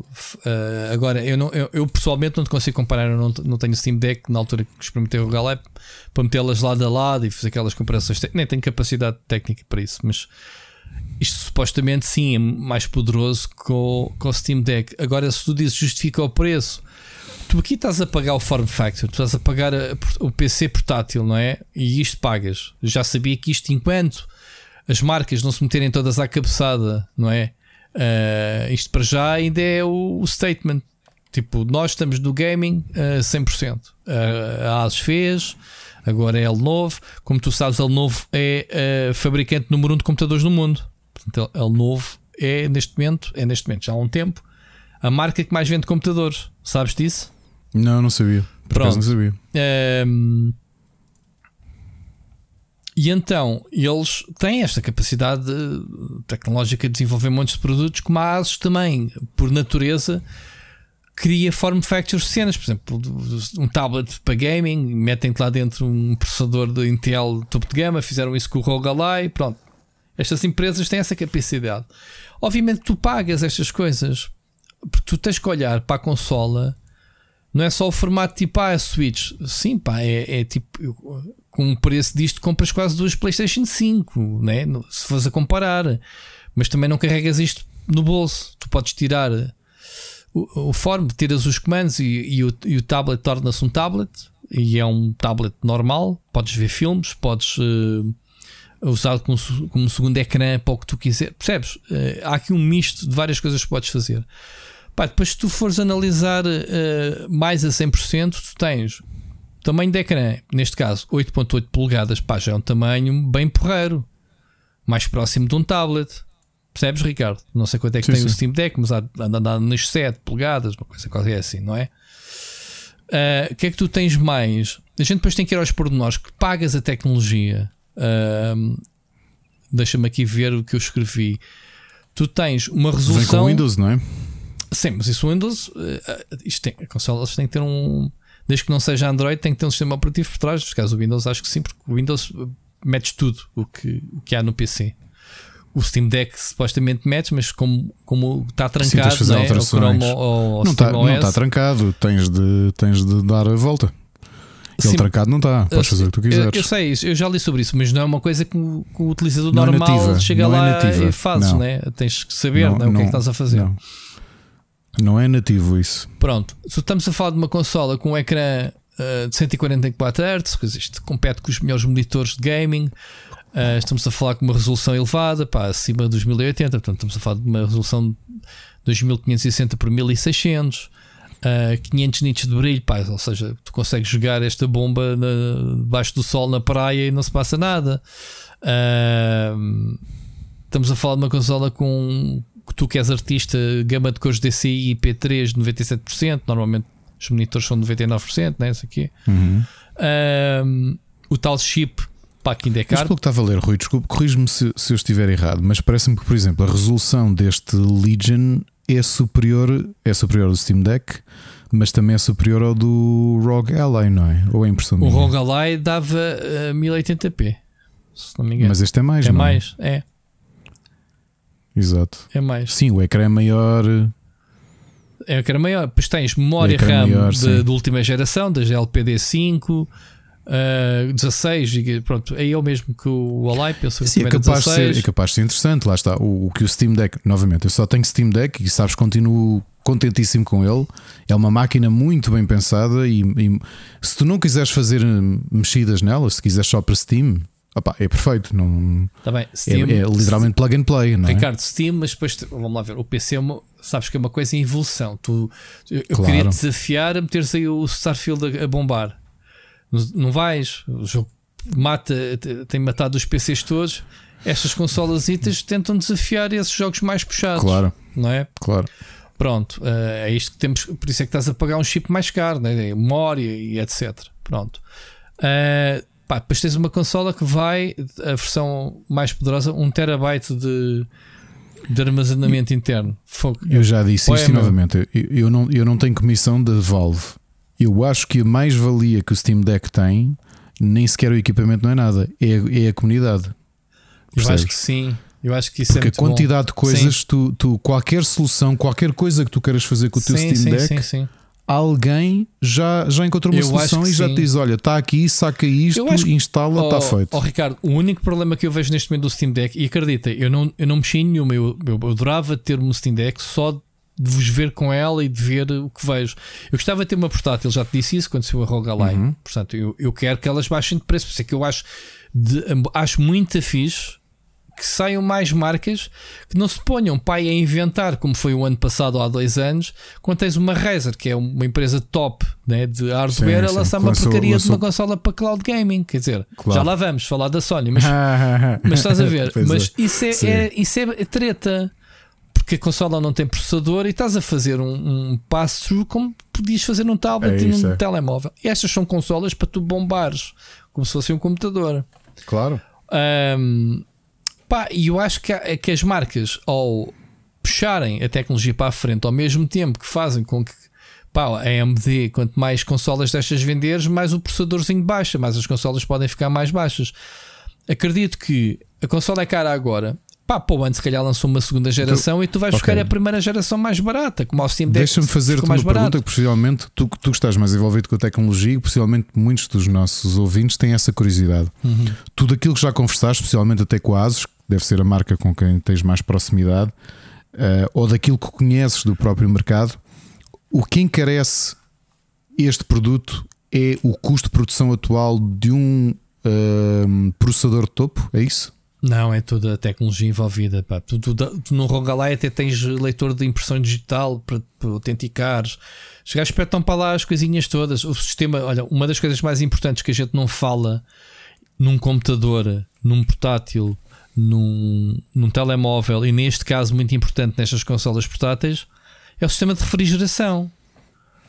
Porque o calor é a coisa que mais consome bateria, não é os jogos de andarem a bombar, mano, é, é, o, é o calor que a consola faz. Eu lembro que Rogalai, pá, eu, eu, eu tocava no ecrã e queimava-me. Este, este, agora, quer dizer, não é porque agora é o novo é next big thing, ok. É, é porque eles têm realmente, tanto a ASUS, neste caso a Lenovo, nos seus próprios portáteis, investido em soluções de tecnologia. Por exemplo, a, a Lenovo apresentou na IFA o primeiro portátil uh, de 16 polegadas arrefecido por água. Pá, coisa que é uma coisa banal há muitos anos num desktop. Pá, mas num portátil, ter cenas de água a abanar lá dentro, estás a ver? Eu acho que sempre houve aquele cuidado, né? E, e eles lançaram agora um sistema de refrigeração. Porquê? Pá, porque eu, eu, eu, eu tive cá uma vez uh, aquele portátil de gaming que eu te disse que testei. Sim, que andavas todo babado com todo ele. É? Babado, um computador de 5 mil euros, com uma, um i9, com uma RTX. Uh, que tinha a porta 4, de cápsulas na Express, não é? é pá, e moía grão de café. Só que tinha um problema, tu metias um jogo naquilo e queimavas-te a jogar. Fazia vibromassageiro, era vibromassageador facial yeah. também, se quisesses, não é? Pronto, mas o, o computador aquecia de tal forma, e eu comentei esse caso, eu disse, pá, claro. esta porcaria derrete qualquer coisa que eu encosto aqui, já é o problema. E, e, são empresas que têm andado a trabalhar para sistemas de refrigeração, portanto, não há volta a dar. Quando começas as coisas a turbinar, pá, as coisas aquecem. E estas consolas portáteis têm esse problema. Pá, a Lenovo fala que tem o sistema de cold front, que é aquilo que eles utilizam, o sistema térmico dos portáteis deles. Uh, em que tens que procurar, depois tens aqui outra dualidade, man. tu não estás para jogar com um portátil a, a, a, aqui a, a 30 centímetros da cara, ou quando, qual é? 40 centímetros, e estás a ouvir aquilo a turbinar as ventoinhas quando é para arrefecer, tipo, esquece. Uhum. E por acaso a lá era bem da silenciosa e eles pá, pretendem que, que, a consola seja silenciosa. Portanto, e fazeres esse equilíbrio entre o silêncio e manteres aquilo refrigerado pff, é, é, um problema. Agora, uh, 800 paus por uma consola portátil é, pá, é caro, mas a gente não pode chamar consola portátil. Isto é um computador em versão portátil. Pronto. Uh, eu fico mais contente é do Steam Deck, ou, ou, por um lado, o sucesso da Switch ter feito com que houvesse interesse em apostar nestas coisas. O Steam Deck viesse confirmar essa, essa vontade da, do mercado em apostar nisto e a seguir que estas marcas todas estejam a aparecer a competir porque eh, que é, que é uma coisa curiosa, por exemplo, eu sei que provavelmente agora o, o, o, Bruno Fonseca está a ouvir este episódio e ele sabe isto melhor do que eu, mas eh, esta febre das, das consolas relativamente potentes portáteis até é ligeiramente vem aqui num ciclo entre o, entre a Switch e, um, e o Steam Deck, mas ligado à emulação. Ou seja, tu tinhas uh, uh, muitas marcas na Ásia. Sim. Hã? Ah, ah, yeah. como é que se chama? Tinhas muitas marcas na Ásia, não só essa, mas várias, que estavam cada vez mais a competir ali naquela gama de consolas já bastante potentes, com uns ecrãs interessantes à volta dos 400 euros, mas que eram máquinas de emulação. Não, acho que eu tinha uma, uma máquina de mil paus. Também, mas essa, essa emulava até PS3, não é? Pois, Ou seja, até o equivalente à, à, potência de uma PlayStation 3 e uma Xbox 360. estou aqui a falar de cor, mas, mas esse mercado já existia. Mas era engraçado que tu ouvias falar disto, as comunidades era de retro gaming. A malta que apostava nestas consolas, cada vez com, cada vez com melhores ecrãs, com melhor processamento, mas com máquinas de emulação. E de repente o Steam Deck vem provar junto do mercado é que pode haver um interesse generalizado, não só do retro gaming, mas do gaming em geral, que a Switch já estava a provar isso no mercado das consolas, ou seja, traz isso para a vertente do PC. Eu acho que nesse aspecto vivemos um momento muito, muito positivo. Acho que quem ganha é quem gosta de jogar. Uh, o PC toda a gente sabe que é mais barato jogar em PC uh, eh, do, que na, do que nas consolas, não é? E a livraria que tens, meu, décadas de É jogos, isso, a biblioteca é? que tu tens, aos preços que tu tens, uh, na consola não consegues ter. Não é? Basta ver os bundles todos que existem, as promoções, essas coisas todas, é impossível bater isso. E de repente teres isso numa versão portátil, percebes? Um, Pá, eu, por exemplo, que, ando a jogar, com, como tu sabes, a série Yakuza. São jogos que, jogando ali na portátil, para mim era ouro sobre azul. Exato. Pá, é, há, há, há, mercado para isto. Eu gostava de ter-me exatamente para essas coisas. Jogos que eu normalmente não jogo no meu dia a dia, né? porque andamos sempre em cima das novidades aqui no computador. Mas se eu estiver ali no sofá, muitas vezes até estou no telemóvel, não sei o quê. Agora, esta, esta transposição era porque era uma estupidez. As empresas, todas elas, uh, Lenovo, Asus, uh, Xiaomi, terem um telemóvel topo de gaming telemóveis brutos a mandarem-se para os 1500 paus. Agora, pensa lá um bocado, como é que tu dizes que uma consola de 800 com estas capacidades, com esta biblioteca de jogos e não achares que os telemóveis é que eram caros de gaming? Como é, que, como é que as pessoas. Eu, eu sempre achei um absurdo. Eu, para mim, era. Estes gajos devem vender aqui uma unidade por geração ou duas para aquela malta. Ah, isto é mesmo gaming com sistemas de refrigeração externa, não sei o quê. Pá, eu testei vários uh, telemóveis desses. Eu sempre achei, eu assim, não há nenhum jogo que eu esteja aqui a correr que eu não corra no meu telemóvel Zeco. Porque jogos para Android é aquilo que tu corres em qualquer lado. Uhum. Ok, podes ter melhor desempenho, melhor gráficos. Uh, uh, os jogos mais recentes já, já detectam, digamos assim, o hardware e, e otimizam em relação. Pá, mas os jogos não, não ganhas nada, não há nada que tu não possas jogar que justifique pagares 1200, 1500 euros por um telemóvel desses. E de repente, uh, a Lenovo, por exemplo, já há um tempo tinha, o ano passado, ou este ano ainda, desistiu da gama de telemóveis de gaming. Uh, a ASUS ainda lança, provavelmente também deverá desistir, porque o gaming está nas consolas portáteis. Há público para isto. Agora, o que eles têm que preocupar-se é continuar a evoluir, não inventar muito, porque já, já achámos o, que, que, que é, o que a Switch nos ofereceu é aquilo que os jogadores uh, precisam. E como podes ver, não há assim muitas revoluções. Esta, esta Lenovo então é ridículo, né? Tiras o comando fora para poderes jogar. Tu até podes fazer outras coisas. Tu, tu não, não, não, te contei este feature. Tu tens um modo especial de FPS em que tu pegas no comando numa determinada posição em que tem um sistema óptico debaixo do comando que te identifica a posição que estás da mesa pá, para poder eh, ter maior precisão a apontares para o ecrã. Estás a ver? ok. Um, e tem outra coisa fixe, eles anunciaram os óculos de realidade virtual em que tu podes estar a jogar, a processar na consola e a jogares, uh, em vez de estares com aquele ecrã pequenino da consola, estás a projetar aquilo nos óculos uh, no ecrã gigante que estás a jogar na consola. Portanto, tem aqui todo um ecossistema novo, digamos assim. Sim, sim. Portanto, pá, eu acho bastante engraçado, nem que seja com curiosidade, vemos.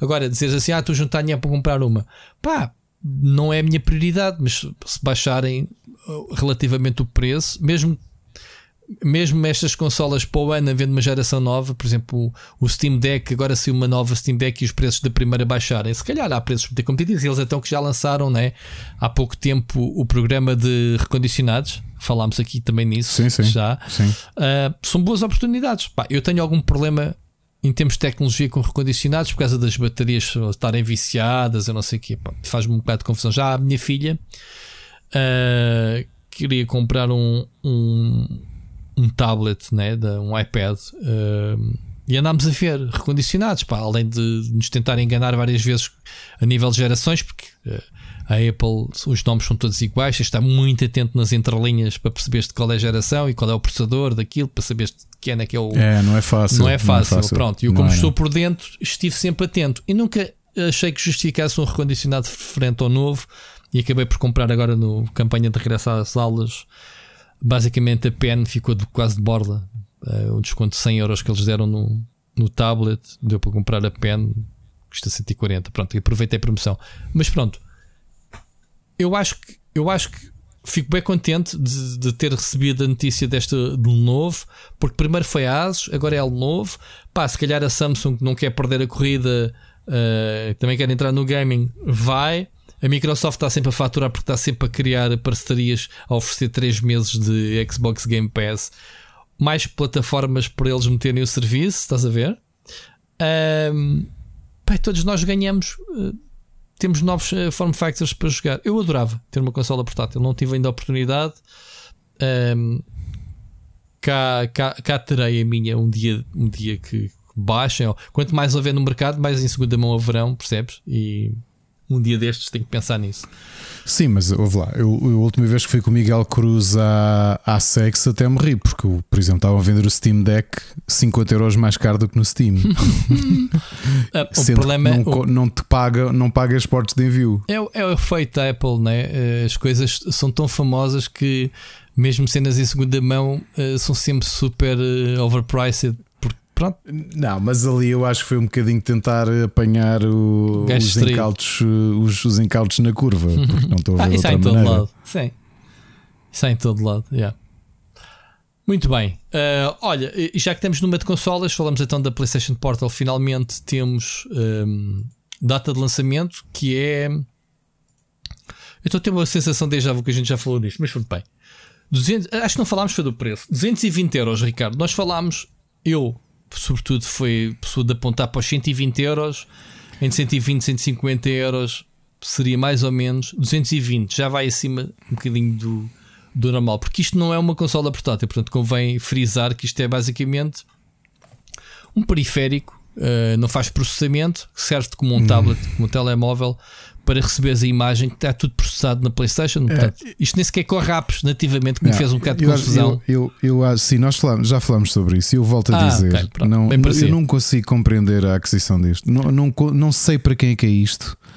Não vejo a mais-valia disto. Eu só vejo uma coisa que eu não consigo fazer com isto: é, é o fato de aquilo ter dois DualShocks metidos, uhum. uh, desculpa, dois DualSense. Um DualSense. E tu, um dual, desculpa, exato, desculpa, um DualSense uh, ali no meio é a única coisa que eu consigo ver, porque eu não vejo interesse nenhum nisto, nenhum. Eu faço isto com o meu iPad. Eu faço isto com a minha tablet Android, é. comprei no Amazon e fiz daquilo uma consola de, os teus de comandos, streaming. com os teus comentários especiais. Com o meu iPega. O, o iPega custou 35 euros, ok? No Amazon. Yeah. E já agora tem produtos novos que eu por acaso passei na banca deles de, de, de trade é? na Gamescom. Tens código é. de desconto para a gente lá ir? Não tem código de desconto, fui lá só ver, nem falei com eles. Fui só olha para a banca, para a banca, tipo, olha, ok, já vi o que é que eles têm. Porque eles nem sequer tinham, estavam a publicitar na, no público, estavam só na trade. Mas este produto é um, é um tiro uma, e faz-me confusão. A empresa que flopou com uma consola que é simplesmente genial, que é a Vita a empresa que lançou a Vita, que foi uma grande consola, ainda hoje é uma grande consola. É, é esta política que eu não. Eu, é, a, PlayStation faz muita coisa bem, mas há aqui áreas do negócio deles que eu não os consigo compreender, que são, são tiros de caçadeira atrás de tiro de caçadeira, que foi o subaproveitamento que tiveram da PlayStation TV, uhum. que aquilo foi, foi o lusco-fusco dos, dos acessórios. Eu não percebi a lógica porque aquilo tinha interesse. O PlayStation TV essencialmente faz aquilo que isto está a fazer. E agora tu vais dizer, ok, mas repara que agora com as novas aplicações de streaming, o PlayStation TV não faz sentido. E, e até porque não existe para a PlayStation 5. Ok, mas foi mal publicitado, foi mal vendido. A Vita foi muito mal vendida. Este PlayStation Portal eu não o consigo compreender. Eu não consigo, não consigo. É, é... Novamente, ainda há 10 minutos vocês ouviram-nos falar. Espera aí, Ricardo, é as... assim: este é um produto que me faria sentido como uma extensão da PlayStation 5 a metade do preço. Atenção, Exato, eu gostava de ter uma claro, coisa destas. Não dava claro. aos 220 euros por ela, ok? Porque já falámos sobre isso. A gente consegue, por muito mais barato, resolver. Como eu, nem que seja com o portátil de, que eu uso para escrever texto, né? que que, que é uma batata, basicamente, que correm jogos da PlayStation 5. Portanto, temos aqui o form factor do DualSense, ok. Mas não é um preço Ui, do última DualSense. instância com o teu telemóvel. Instalas Sim, o. Eu uso o DualSense do, do, da PlayStation 5 no meu telemóvel. Neste momento. Sabes como é que isto. Eu até, eu até aceitava que isto custasse 220 euros. Eu digo de uma maneira muito simples que para mim, não estou a dizer que, que concordasse, mas conseguia compreender. Hum. E se me dissessem assim: tens o PlayStation Portal e podes jogar o PlayStation Now Premium, jogos em streaming à vontade. Nunca, não se percebe isso. Se tu me dissesse isso, eu dizia-te: olha, sim, senhor, uma plataforma nativa, uma plataforma nativa, porque eu posso jogar PlayStation Now Premium, que tem a subscrição, não é? Que eu paguei. Não se percebe. Eu posso jogar no meu PC. Não, não, se, não se percebe isso. Não Agora, percebe... isto, isto vendi, isto o selling point era dizer assim, amigos, não tem processamento próprio, mas está a jogar na cloud. Sabes porquê? Porque é o 2 em 1, um, que é vendes a subscrição e vendes o acessório. E eu aí digo-te, talvez Sim, compreendesse oh, Ricardo, os 220 isso foi a coisa euros. que mais me custou nisto, foi não entender porque é que eu não posso jogar jogos em streaming disto. Que é basicamente o que a Razer lançou, que a, que a Logitech lançou, uh, aquelas consolas da treta que custam este valor, ou mais caras, acho que até custam 300 euros, exatamente para fazer isto. A Sonic, pelo menos ainda tinha mais um argumentozinho. Olha, Rui, o meu, novamente, a minha tab a tablet que eu comprei, lembras-te foi no meio da pandemia que eu comprei porque queria fazer uma consola para streaming? Lembras? Sim. Com o iPega. Sim, sim. Não tem o monitor mais maravilhoso do mundo. Aquilo é uma tablet marca branca chinesa que eu comprei na sim, Amazon. Mas bomba. Ok. O ecrã é maior, não é tão bom de certeza como este ecrã. Agora, eu gastei no total 150 euros numa coisa que, por exemplo, eu uso para viagens para ver filmes, porque tenho lá as aplicações todas certo. e ainda tenho a minha conta de Play Pass e, portanto, instalo os jogos todos de Android que estão dentro do serviço de anuidade. E para além disso, Sim, faço streaming da PlayStation 5. Pronto, mas esse, esse e, e, para além disso, e para além disso, faço streaming do, do, do xCloud do Xbox Game Pass. Certo. Ainda hoje estive a jogar o Cassette Beasts na, na, minha tablet com o iPega. E é mais barato do que isto. Sim, mas esse é o principal mistério: é porque é que esta consola. Esta, eu não, pá, uma pessoa tem tendência a chamar consola por causa do, do, do da, da, sua forma. Isto não é uma consola, atenção. Porque é que. Uh, por que razão não, não dá para fazer streaming? Ou seja, tu não precisas processar, só precisas deixar entrar uh, o sinal de internet e jogar os jogos tal como. Porque é assim: o, o, o sistema de como é que chama essa funcionalidade uh, de streaming? Qual? O Playlink? Sim, isto. O, o... Tu estás a fazer o serviço, o PlayStation Now? Não, uh, para que é que isto serve? Para jogar jogos PlayStation 5 em streaming? É isso que eu te estou a dizer. Em Playlink. É Playlink a partir da consola. Em Playlink? É Playlink, é. É Playlink. Ok. Um... PlayStation Link, se quiseres. Sim, PlayStation Link. Ok. Um... Não é esse o nome, mas pronto. Remote é, Play. Rui, foste tu que escreveste. Sim, mas, mas isso é outra tecnologia. Isso é uma coisa nova. Estás a fazer confusão. Ah, o Remote, ok, o Remote o, Play, remote que é o nome play, da aplicação também. Dizer. Sim, ok, fazer Remote Play. O Remote exatamente. Play não, não é nada mais do que estás a fazer streaming dos jogos que está a ser processado no outro lado, neste caso na PlayStation 5. Por que razão é que não pode fazer a mesma coisa para processado na nuvem? Não, percebes? Há aqui uma limitação de, de decisão e não uma, uma, uma limitação técnica de, desta, deste acessório. Percebes onde o que quer chegar? É isso que não consigo compreender. Ou seja, tirarem argumentos ao preço da custa isto. Portanto, é, é uma extensão para jogares em para jogar jogos PlayStation 5, mas não podes jogar o, o serviço próprio deles de cloud gaming. Ainda por cima, é Ricardo, é uma coisa estranho. que íamos falar que a PlayStation Plus ficou mais caro, quer dizer, ainda por cima. Exato. Pronto, já lá vamos. Uh, falamos já a seguir. Vamos ver, Ricardo, uh, quando é que isto sai? sai, sai, sai. Eu por acaso recebi o mail esta semana que era o que faltava, era a data. Deixa-me aqui dizer-te, tentar ver aqui rapidamente. Mal que a nossa amiga Beatriz mandou. Um, isto sai em outubro ou novembro? Quando é que é? 15 de novembro. Pronto. Uh, já podem fazer pré-reserva, etc, etc.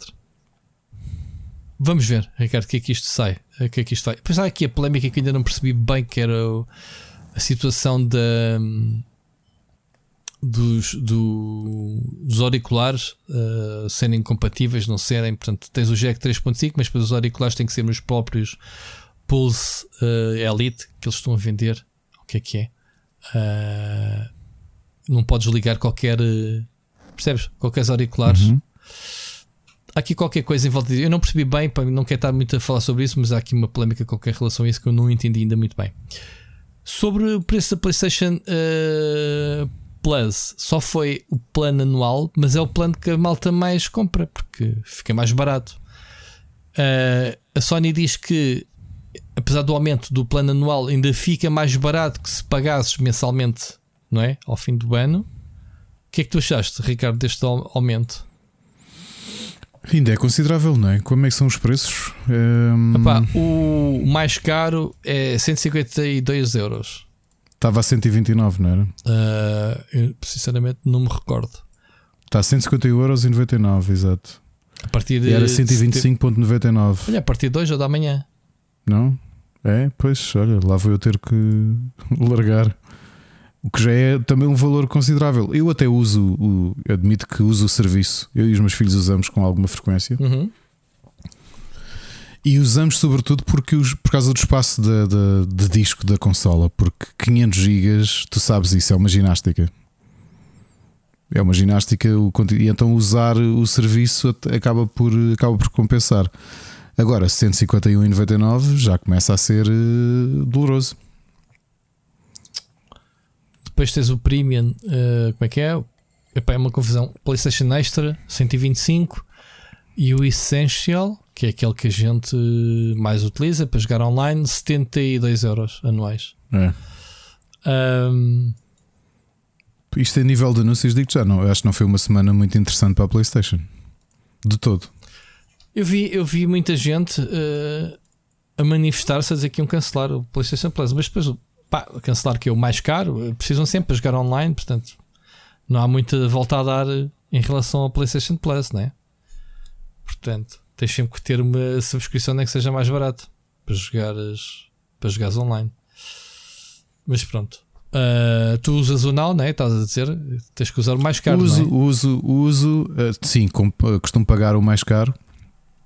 Portanto, novamente, até posso estar aqui a falar abertamente porque até um serviço é, não é daqueles que nos é oferecido. Eh, é, foi subscrição paga por mim, aliás, os últimos anos todos paguei. A minha é oferecida, posso dizer também isso. Portanto, é oferecida. É uma não, mas, não, mas, tu não recebes, mas tu não recebes o premium total. Olha, este ano recebi, mandaram porque não havia um código, oh. por isso mandaram-me vouchers. Para... Ah, olha, não, sei, não, no meu caso, eu, eu digo-te, não, não, não pagam não é porque se recusem, é porque eu tenho em. Sim, sim. eu tenho em auto. Eu tenho em auto. Auto-renovação e normalmente aquilo simplesmente cai do cartão de crédito. Isso aconteceu-me no ano passado, ou há dois anos, que me foi ainda não havia estes mais caros, uh, caiu uma anualidade também. E eu, caralho, mas o que é que aconteceu? Pronto, aquilo renovou automaticamente. Eu, por acaso, não é que não, não, não me importo pagar, mas detesto que me façam renovações automáticas. À pois. conta disso, andei dois anos para aí a pagar eh, duas contas da Amazon Prime, o americano e, o, e a portuguesa. Mas olha, mas o que eu tenho, o que, o que eu te digo é, acho que o serviço vale a pena. Uh, eu gosto porque tem um bom catálogo, costumo adicionar bons jogos. Agora, cada um tem que medir versus aquilo que, que, que é o investimento que querem dar pelo serviço. Eu acho que para mim compensa porque não tenho que fazer ginástica. Olha, ainda hoje o meu filho mais novo simplesmente ligou a consola, ligou um jogo da, do Lego e ele foi buscar até a save que nós tínhamos do, do. Porque eu tenho o jogo na minha biblioteca, mas não está instalado. E ele foi buscar a save na mesma. Nesse sistema de não ter de andar a fazer. Eh, só que isto é first world problems, não é isto? Para quem tem muitos, muitos jogos, obviamente que isso faz confusão, mas tu sabes o que é andar a fazer ginástica. Eu acho que o serviço vale a pena para. Mas para o básico já te guarda os saves na cloud. Guarda, mas o que eu estou a dizer é jogar em streaming. Ah, streaming. E ele utilizar, utilizar as saves da cloud. As saves, ok. Ok. Ironicamente, sabes qual é o jogo da oferta de setembro? Qual? Saints Row Remake. ok. Se calhar era tipo a antecipação. Ok. Estava lá para a despedida. Saints Row. Um, bom, é isto, Ricardo. Em termos de novidades de videojogos do mês, temos uh, poema. Não temos poema. Ainda Sorry. bem. Ainda bem. Queres mesmo fazer um episódio? Porque já, pessoal, um já é tarde. Nós começámos a gravar muito tarde porque eu estive, estive no jantar. Eu estou a gastar Portanto. os meus últimos créditos, Ricardo, antes de ir de férias, porque eu vou aqui para o lado um dia destes. Se vocês não me virem mais. Uh, pronto, foi isso que aconteceu. Ricardo, deixa-me já agora falar aqui no, sobre o meu canal. Uh, deixar aqui um shout-out, porque eu não, não vou deixar. Pá, tenho algumas coisas que vou deixar ainda. Uh, queria só dizer que não estou cá quando o canal faz 8 anos, Ricardo, que é no, no Infame, dia 11 de setembro. Ok? Portanto, podes-me dar os parabéns, que é na próxima, era seria na, na próxima segunda-feira, teríamos aqui a comemorar 8 anos de split screen, mas não vamos comemorar. Uh, portanto, é isto. Podes dar os parabéns antecipados, não me importa. Não dou, não, que isso dá azar. Dá azar, né? Muito bem, Ricardo, vamos então às recomendações de gameplay. Split Chicken Gameplay. E siga, o que, é, que é que esta semana andaste a jogar de fixe? Uh, olha, vou começar por um jogo. Um, consegui arranjá-lo e estava aqui a mostrar a minha consolas, consolas antigas. E estavas a dizer de, de, de ter consolas, né? história dos videojogos. Estar a conversar com os meus filhos sobre a GameCube. It's the eh, porque tinha conseguido arranjar uma cópia do Paper Mario Thousand Years Door e andava com saudades de jogar eh, Marios em RPG. E olha, e papel é o que tenho andado a jogar na, na, na, GameCube. Na esperança de um dia a Switch poder também ter no seu serviço online jogos GameCube. Mas tens a GameCube ligada a... a... jogar? Hã? Tens a GameCube ligada? Tenho a GameCube ligada, sim. Eu tenho ali uma a fazer de pizza para peixe, caso te lembres. Porque ela é quadradinha, é um cubo, não é? Até dá fixe para, Sim, para fazer preta. Pizza é preta, não é, é roxa. Consola. A minha é azul, por acaso. Azul. Sim, é azul recheada, isso. Então isso era a cor clássica da consola, não é? É, é. Minha é, foi o Sérgio que me ofereceu há uns anos minha... que eu não tive uma e o Sérgio ofereceu-me, então tenho é. andado a tentar compensar o tempo perdido. A minha foi herança do espólio da Goody quando fechou, okay. mas não trouxe cabos, portanto. Depois, eu tenho, eu tenho um problema grande e acho que isso só, vai, só vamos resolver quando. Quando. Quando voltarmos de férias. É que neste momento o IndieX, posso-vos dizer, tem 311 submissões. Ok? O meu tempo livre, fora do trabalho ou fora das viagens, uh, se eu não estivesse aqui a falar contigo, estava a avaliar jogos do IndieX.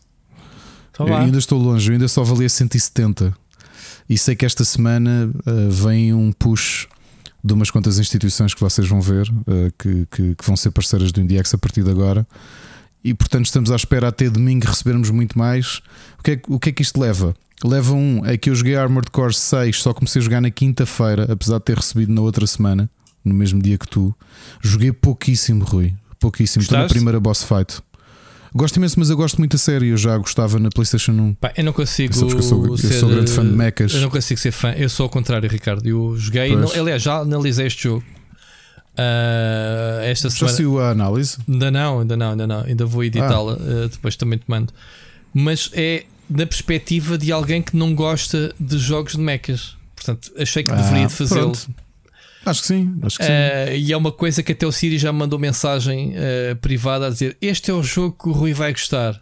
Porque ele sabe que eu não gosto de Mac Warriors. Nem... Pronto, vocês sabem, tu também sabes. É que para mim o Armored Core, e se der o Sirius está a ouvir isto, vai empatizar com aquilo que eu digo. É, é, eu, eu, Armored Core convenceu-me, e eu sempre gostei de Armored Core. Na altura nem sabia o que era From Software, ok? Gostava a primeira coisa por ser um jogo de mechas. E foi um amigo meu de Macau que me emprestou o jogo inicialmente e eu fiquei completamente agarrado. Porque para mim o Armored Core sempre teve, para mim era o Ace Combat com mechas. Sempre estás muito arcadezinho e tal, não era? É muito militar, estás a perceber? Não. Uh, este Armored Core senti muito isso, ou seja, o combate era, era isso: tinhas uma série de unidades, destruir, portanto senti-me em casa. Eu achei o jogo simples de entrar e jogar. O jogo é muito difícil. Mas. A boss fight, a boss fight onde eu parei que é a primeira, não sei se já o derrotaste. Já, é muito difícil. Boeda atrás, muita cabeçada no monitor, muita fogo. Deixá-la deixá deixá ali com uma barra a 1% e morrer. É Exato. muito Mas isso lá está, é o ADN, eu falei nisso, o ADN que também vem mais recentemente dos Souls Likes, né? está ali qualquer coisa nessas boss fights. Mas o jogo em si, a jogabilidade, uh, o tom, uh, eu pensei que o jogo ia ser boeda complexo. Não é simples, mesmo a troca das peças, uh, a gestão de energia, né? para poderes ter uh, um Mac não arrebentar com, quando metes armas poderosas e tens, tens que meter o, o. Como é que se diz? O sistema de energia, né? o sistema nuclear, lá como é que se diz? O robô para, para aguentar os upgrades. Mas depois as missões são muito. Pronto, vai ali, destrói isto, vai ali, destrói aquilo, tem sempre os, os sítios para onde há de ir. Eu pensei que era uma coisa muito mais complexa. Não, é, é, é, novamente, era aquilo que me agradava também na série Ace Combat e Armored Core. São, ou seja, uma com caças e o outro com mechas, para mim tinham o mesmo o, a, a, mesma lógica. Eram jogos muito militares, missões muito simples. Infiltra-te ali, destrói aquelas unidades, sim, sim, sim, uh, tens estes inimigos, tal, isto. Uh, fazes as alterações que tu necessitares. Essencialmente, os dois, se nós pensarmos, apesar da Armored Core ser com mechas e o Ace Combat ser com caças, os dois são jogos de combate de veículos. Neste caso, o veículo sim, que estás a conduzir é o sim, mecha. Pá, a diferença, o Ace Combat é um jogo que sempre se preocupou um bocadinho mais com, com a narrativa cinematográfica, com boas cutscenes. E este é muito menus, diálogos. Parece que estás a. Hum, pronto, estás sempre a falar em rádio. Não há uma personagem. Não, não é o Titanfall 2, estás a ver?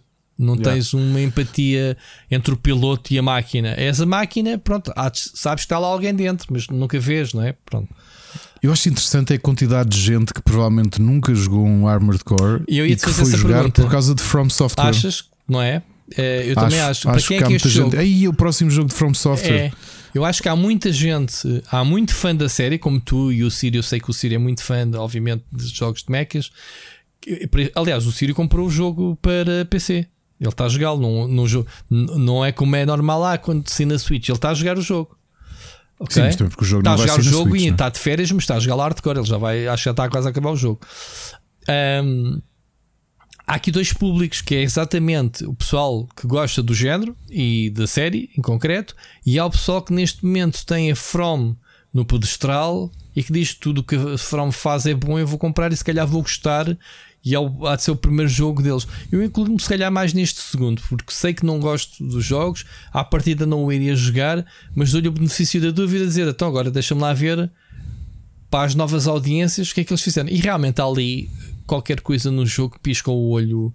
Uh, os jogos não têm nada a ver um com o outro, mas em termos de uh, a abordagem aos bosses, sobretudo vê-se bastante nisso, né? Uh, o jogo não está nada de borla. Tipo, man, conhece não, o padrão não, não, de ataques, desvia-te das cenas, uh, utiliza as munições corretas. É, os erros uh, pagam-se caro. Os erros, não sejas ganancioso. uh, esquiva-te uh, quando tens que te esquivar, ataca quando tens que atacar. Pá, é por aí. É um bocado por aí. Uh, epá, e posso dizer que pronto, gostei, não, e gostei até mais que aquilo que esperaria, mas, mas lá está, Ricardo. Uh, aquilo que me faz desviar destes jogos é que eu saturo muito facilmente este tipo de jogos. E, e o, o Armored Core, infelizmente, não foi, não foi exceção. Não é que eles, por exemplo, o Elden Ring, eu lembro de ter jogado, não joguei ao fim, mas agarrou-me durante semanas, dezenas de horas que eu joguei o jogo. Estás a ver? E eu acho este... que é uma questão de setting, sabes? Pois, é, porque, é, são gostos. O, o, Armored Core, uh, para mim, desde, desde que ele surgiu, ressoava porque ele trazia-me dois ambientes. O Gundam, por um lado, apesar de Gundam. Sim ficção científica pura e se calhar muito, não vou dizer fantasioso, mas se calhar num nível de espetacularidade diferente. Mas Robotech, que era muito mais esta história do Armored Core, não é? Que eram, que eram mechas, que eram veículos de exército, ou seja, não era aquela visão hum, quase space opera do, do, do Sim, Gundam. Não, não é? tu, tu, até, tu até és fã de Power Rangers, meu, porque eu odeio, assim, porque é a mesma cena. É não, eu, eu, já disse isto há muito tempo. Aliás, farto-me dizer isso aos meus filhos. Qualquer coisa que tenha robôs é, e robôs gigantes, okay. eu estou lá, percebes? Estou lá para ver. Olha, eu, inconscientemente e... eu fiz um ótimo Prime. As pinturas azul, escuro e vermelho, não sei o quê. Pronto, andei a pintar muito básico. E pronto. Se fores a ver o gameplay depois que eu, eu fizer a análise, é o meu, a cor do meu robô. Mas pronto, gostei muito da versatilidade de, de usar as lagartas, se quiseres, pernas, eh, pá, é. a forma como ele se mexe, muito ágil, apesar de ser um robô, ele voa com agilidade, é muito fixe. Eh, nada a apontar. O que, o que tanto o Armored Core 6 como o Starfield têm é que vão ser os jogos que eu para a semana vou poder. Eh, uhum. Vou poder dedicar-me a eles. Mais Starfield, porque é o jogo que eu eh, novamente os, os, buraquinhos que é ok, vou fazer uma pausa de analisar jogos do IndieX, vou jogar um bocadinho Starfield. Tu prometeste que ias fazer a análise de Starfield, pronto, eu não fiz. E vou fazer a análise de Starfield, pronto, fosse assim. Fica, fica... Queres falar sobre ele? Sim, é pá. Uh, primeiro que antes quero começar a, eh, a conversa de Starfield dizendo que pá, irrita-me cada vez mais sempre que há um jogo grande a comunidade online. Uh, os separatistas, os fanboys de uma Sim. consola, os fanboys de outra. Uh, o pessoal que ah, falaram mal neste jogo, mas a mesma pessoa falou bem do outro e, pá, e compararem jogos e notas e não sei o que, não sei o que mais. Pá, eu acho, sinceramente, Ricardo, primeiro contacto com o jogo, as primeiras horas, já tenho algumas horas no jogo, o jogo ainda não me clicou. Para teres uma ideia. Tens quantas horas, só por curiosidade? É pá, eu não tenho muitas. Se tiver 6 horas, 8 horas, epá, posso, não sei se no Game Pass okay. diz, não eu dizia. Eu tenho 5 horas. Pá, tenho 5 horas no jogo. O que é que eu fiz? Já fiz duas ou três. As, as quests são grandes, duas ou três de um, quests de fração, portanto, de, da cena onde eu me listei, não é? Da cena intergaláctica, e estou na segunda ou terceira main quest. Portanto, ando ali no início. Já fui à Lua, já fui a alguns planetas. Olha, Uh, é um, para já um jogo Bethesda. Quem, quem, quem me diz, eu já li que este é o jogo mais afinado da Bethesda. Pá, desculpem lá. Isto é um jogo Bethesda puro e duro, completamente buggy. Uh, e eles admitem, quer dizer, tu tens a inteligência artificial, epá, o, a, as fights são fixe na primeira pessoa, não estou a dizer o contrário, mas os bonecos não se mexem, os inimigos. Eu entrei numa, num sítio, Ricardo, numa base em que eu estava a nível 4 e apanhei inimigos de nível 11 e bosses a 15. Eu pensei assim, ia que coça. Bem, deixa-me só experimentar. Yeah, yeah. Também me aconteceu. Eu derreti-os. Isso, foi, isso, foi em, isso foi na lua, não foi? Foi. Foi. Eu derreti-os. E eram boés. Não sentiste isso? Eles não se mexem, eles não fazem dano. Eles, eles são um bocadinho burros. São burros para caraças. Portanto, logo aí, epá, não me lixem. Não me lixem. Quando a gente vê notas máximas e tem este problema nas fights, quer dizer, então esquece nisso, não, não vale a pena. Depois o jogo eu, é bué da clunky. É como sempre. Outra, coi outra coisa que também vou comentar, não é o mesmo espírito, mas em termos de direção de arte, um, oh. a Hello Games fez uma coisa mais interessante com uma equipa mais pequena. Ok. Os planetas eu acho os ok. Ainda não explorei é, muitos percebes? planetas, mas pronto. Eu já explorei alguns, as cidades são interessantes, gosto da direção de arte de, a nível As cidades principais, sim, ok. Essas são as que estavam no Mas trailer. tudo o resto É, que tu queres que é mil planetas compara... todos detalhadíssimos. Eu já sabia que ia ser não, uma grande bullshit, mas não, pronto. não, claro. Mas, mas, mas, novamente, a Hello Games conseguiu solucionar isso de forma interessante. Os planetas são interessantes de, de explorar. Sim, ok. Uh, ok. Uh, mas Coisas também, mas senti. também pera uma coisa: a Hello Games tem 6 ou 7 anos de patches em cima, porque o jogo saiu inicialmente toda a gente bateu no, no jogo né, por ser exatamente insípido e, e não ter nada para fazer. Lembras-te? Verdade. O jogo cresceu ao longo dos anos. Eu, eu este ano joguei Everspace 2. Pois, o problema é esse. Nos combates que é- espaciais. É... Dos combates espaciais que o pessoal está a elogiar, a malta não jogou Everspace 2, muito provavelmente. E, e o Everspace foi feito com 25 pessoas. Percebes? Pá, é que Ever... não, não, não gostaste mais do combate com o Everspace? De longe. é, sabes que foi aquilo que me custou. Eu comecei a combater eu. Há uma coisa que eu achei piada, teoricamente, e depois de quando foi aplicado pensei: hum, não, não isto não é assim tão giro. A cena de. É gestão de energia. Podes... E, vês? É. E, exatamente. Eu inicialmente pensei assim: olha, que está tirar fixe, dos escudos de... para meter das armas, para meter no turbo. Está ah, fixe, boa giro, ideia. Boa. E depois vais no combate. É pá, peraí, peraí. Peraí, mete tudo para o turbo. Eu posso estar com a nave parada, que se lixe o motor, mas é, tudo para o escudo e tudo para a arma. Yeah. Pronto. E a, a, a, questão é: foi este ano que nós falámos nisto, pessoal. O Everspace foi feito com 25 pessoas. Tudo o que envolve nave, desculpem, dá, dá uma tareia ao Starfield. Bah, Aliás, eu acho que a parte da nave é aquilo que menos. É, exato. Eu acho que vamos considerar a nave um extra, porque é assim, em vez de estás a ir de A a B só porque sim, a passeares com a nave, oh, tem umas pera, dogfights. Pronto. Mas, do... mas as dogfights não, não são boas. Pronto. Mas olha não cá quem boas. gosta muito. Eu acho que os padrões das pessoas ao nível de Pronto, Porque nível... até o Focus, até o Focus, está bem que o Focus era só dogfighting e só espaço, ok? E, e posso dar de borla que é um jogo especializado, mas não é tão bom. O, o, o, novamente, o Everspace 2 é um jogo indie, ok? Já com algum arcabouço, mas nesse aspecto era melhor. Yeah. Era melhor, não, não... O, o Everspace foi... 2 falta-lhe tudo o resto que o Starfield tem, mas em termos de dogfight, esquece.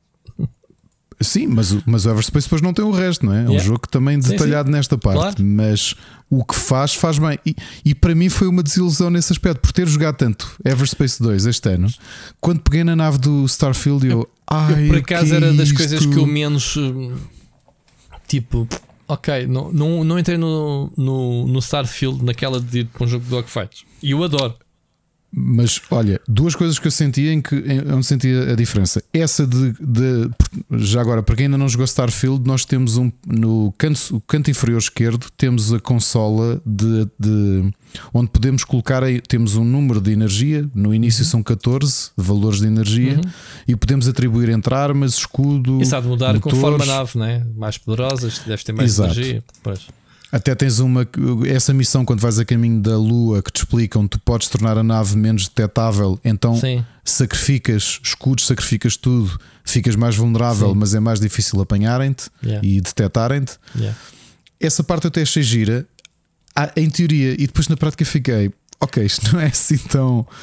É um, é um detalhe engraçado, mas de repente eu já pensava, eu não vou mexer nisto. Pronto, não, não... continuando, continuando. Um, Depois outra coisa, a nível de navegação. Mapas, não, não pera, mapas, mapas até, até gostei, já te vou dizer o que é que gostei. Ainda sobre é nave. muito confuso os mapas.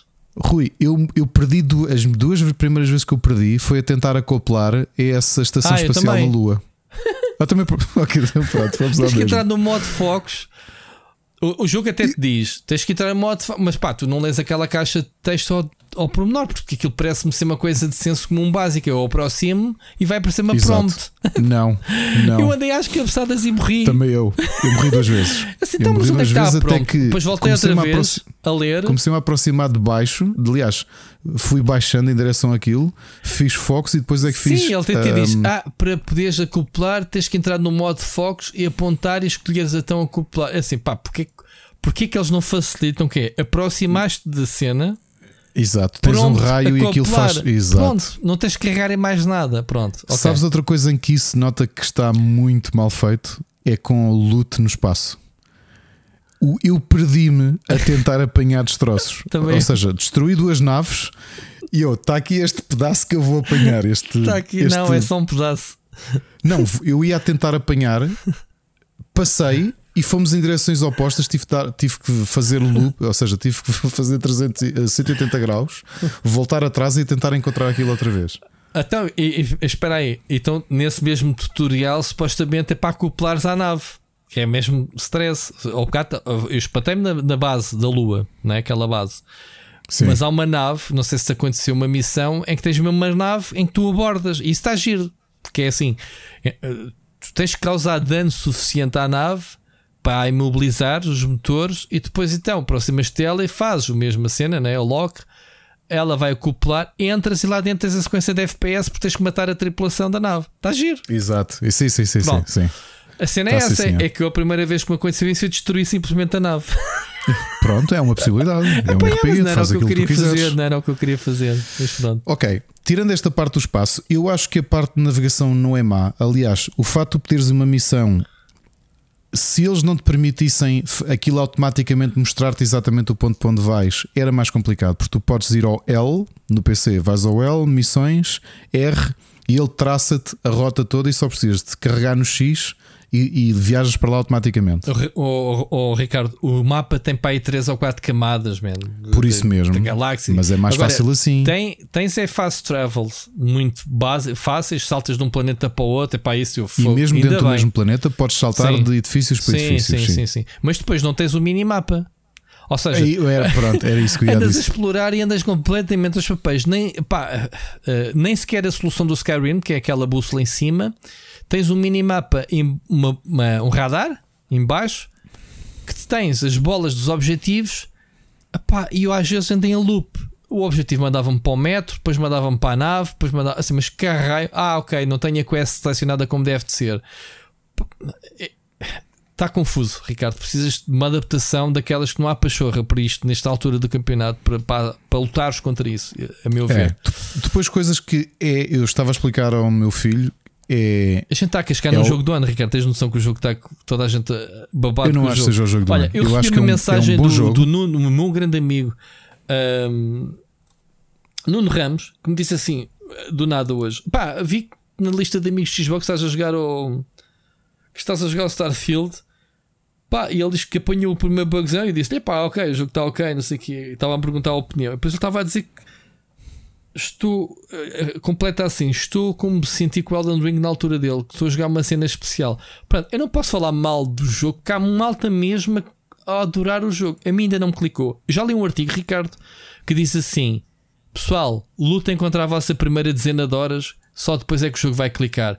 Eu Não, assim, isso não é nada. "Epá, Não, não, me não é lixem. O jogo Não, tem de não, não é clicar na primeira meia hora, o jogo tem de te agarrar. Yeah, tu não yeah. vais estar 10 horas a jogar um jogo para ver se o jogo é bom ou não. Sei, sei, isso não é nada. Isso, isso Mas não é li um artigo, há um artigo, já não me lembro qual foi o, o site, que diz: o gajo descreve exatamente esta frustração que eu estou a ter e que tu também, pelos vistos, estás a ter. Mas diz de repente o jogo clica e fica bom. Eu estou com essa esperança. É assim, eu, eu conheço os jogos da Bethesda de trás para a frente.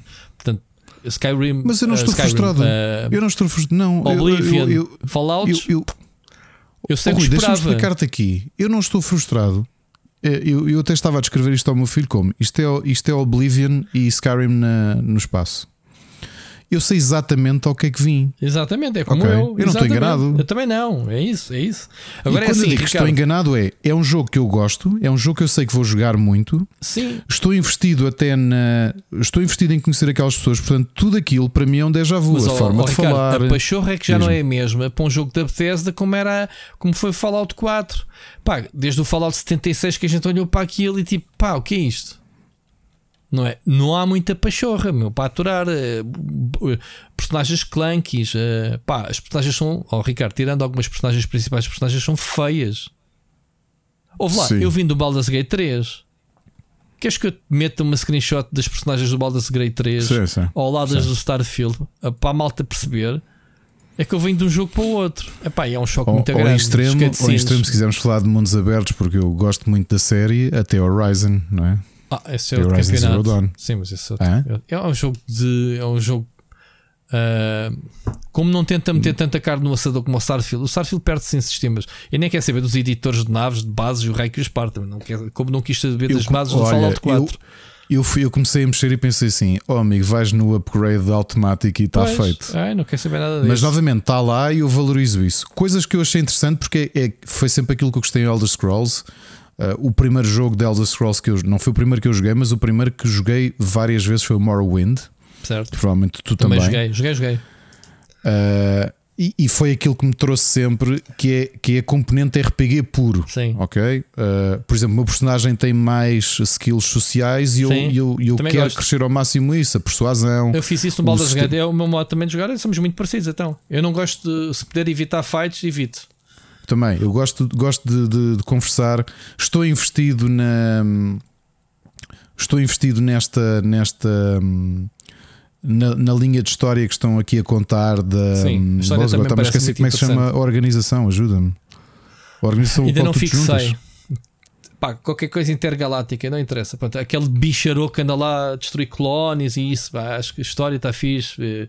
Tens o contexto político que epá, a gente para salvar a colónia precisamos de amostras de aceder à biblioteca e depois, ah não, mas isso percebes? Há ali não é linear, digamos assim. Tem muitas formas de completar as coisas. Eu gosto disso. Lá está. Mas o Baldur's Gate agora também nos ensinou. Não, e não que é só. É aliás, é? o, o, meu déjà vu de Elder Scrolls, para mim, isto é Elder Scrolls, Elder Scrolls no espaço, sim, com tudo de bom claro. e de mau Mal. que isso tem. Sim, sim. Porque, novamente, o fato de eu adorar, adorar Oblivion, eu já disse, e já disse isto várias vezes, eu gosto muito mais de Oblivion até do que Skyrim. E joguei a ambos várias vezes. E gosto mais de Oblivion como se calhar gosto mais de Morrowind do que Skyrim, mas isto Starfield, Starfield para mim é Elder Scrolls no espaço. Uh, quando se o Skyrim, quando se o Oblivion, não foram os meus jogos do ano, e apesar de serem jogos que me marcaram muito e que eu gosto muito, eu acho que são muito bons jogos.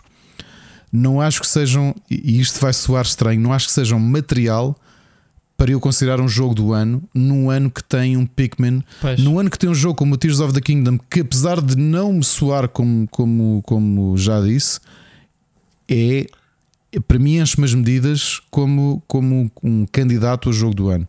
Starfield é muito mais imperfeito. Uh, mas aqui a dificuldade que nós temos é o que vai acontecer com o Starfield, mais... Ricardo, desculpa lá, eh, vai acontecer que, que a Bethesda tem sorte, tem uma comunidade do caraças, que o pessoal vai lançar modos para isto a compor o jogo e torná-lo aquilo que aconteceu no passado com o Elder Scrolls. E que, que, seja, e pois? eu vou estar aqui para jogar e divertir-me e, e, tudo isso. Ou seja, o que é que, onde é que eu me senti que estava em casa? Na questão do RPG, de conversar com os NPCs, Sim. de oh amigo, eu estou à procura desta pessoa e agora? Tenho que te apontar uma arma ou não? Ou por exemplo, os piratas quando estavam à entrada e eu vinha com o artefacto tentar uhum. persuadi-los em vez de combater com eles. Tudo isso é interessante. Sim, é interessante. E depois, aos poucos, tu no Elder Scrolls tens aquelas guildas habituais, sim, o sim. Assassin's Guild, o Thieves Guild, e este tens as corporações. Tens os Vanguard logo, tipo, olha, tu não queres ir por uma veia mais militarística e ser aqui uma espécie de sim. exército hum, exército de contrato. Uh, Mercenários. Eu quero conhecer os outros, até decidir quem é que quero ajudar. Eu, eu já eu gosto muito disto. eu acertei já logo a primeira. É siga, é tipo cena interestelar, a cena tipo mais nobre, digo eu. Claro que há sempre o revés, há sempre outras fações mais interessantes, mas pronto. Não uh, conhecendo muito a história, eu acredito que esta organização ao qual nós pertencemos, uh, como é que Constellation? É assim que se chama? Constellation. Constellation, exatamente. Pronto, Constellation, é. exato. É Constellation. Uh, que, são aqueles que ele parece os Illuminati do, não é? Que andam à procura de, dos segredos. São exploradores Sim. espaciais. Não, estão a reunir os artefactos, que é aquele que encontras Exato. na mina. Pronto. Agora... O símbolo que tu tens é da Constellation. Não é? Eu gosto deles e, e, provavelmente. Pessoal, isto não é spoiler porque eu, eu joguei 5 horas, eu não os conheço uhum. praticamente. Se eu tivesse a apostar ou se fosse eu a escrever, eu gostava que eles fossem na realidade os vilões. Pois, Gostava. Pois, pois. Olha, Gostava do é, género. Nós andamos a explorar. Para dar um exemplo de uma quest que eu fiz que era eu precisava de analisar umas as samples do, do, do, dos monstros. Do, não sei se apanhaste essa missão, do ataque à colónia. Eu precisava de um, de um doutor, um cientista qualquer que estava preso por uns mineiros qualquer, não sei o quê, porque o gajo tinha uma grande dívida, não sei o quê, não sei o que mais. Pá, andar à procura dele, pessoal dizer, ah, só dizemos onde é que ele está se pagares a dívida dele. Pá, tens montes de opções, ou pagas a dívida, ou então. Agora tens uma cena, eh, por acaso. Ah, eu não paguei, sabes que eu fiz? Pagaste. Não. Sabes como é que ah, eu fiz? não, eu também te- já te vou dizer como é que fiz, também não paguei, mas tem uma coisa gira que tens um modo de persuasão com a personagem que está contigo. Ou seja, a personagem tem conhecimento de uma vantagem em termos de conversa que pode dar a volta à situação. Não sei se já reparaste. Exatamente. Pronto, é uma coisa isso, muito sim, sim, sim, interessante. sim. Mas sabes o que é que eu fiz? Os gajos disseram: olha, o gajo está lá naquele sítio, mas também tens como opção matares aqueles mineiros todos. Foi o que eu fiz. Cheguei lá, eliminei aqueles gajos todos, salvei o boss e diz assim: olha, está aqui. ah, queres ter. eh, Como é que é? Ah, ah, descobri uma coisa qualquer naquela mina para poderes construir uma coisa qualquer. O gajo disse: então o que é que queres em troca? Eu disse: olha, quero a dívida do, do, do cientista pago. Ah, só isso que queres? Então está resolvido. Então está resolvido, resolvi. Estás Mas isso é aquilo, era parte. Eu, eu, eu disse-te, por exemplo, a, a minha primeira playthrough do Oblivion, eu joguei 140 horas e não tinha feito a primeira missão que era ir ter com o Duque.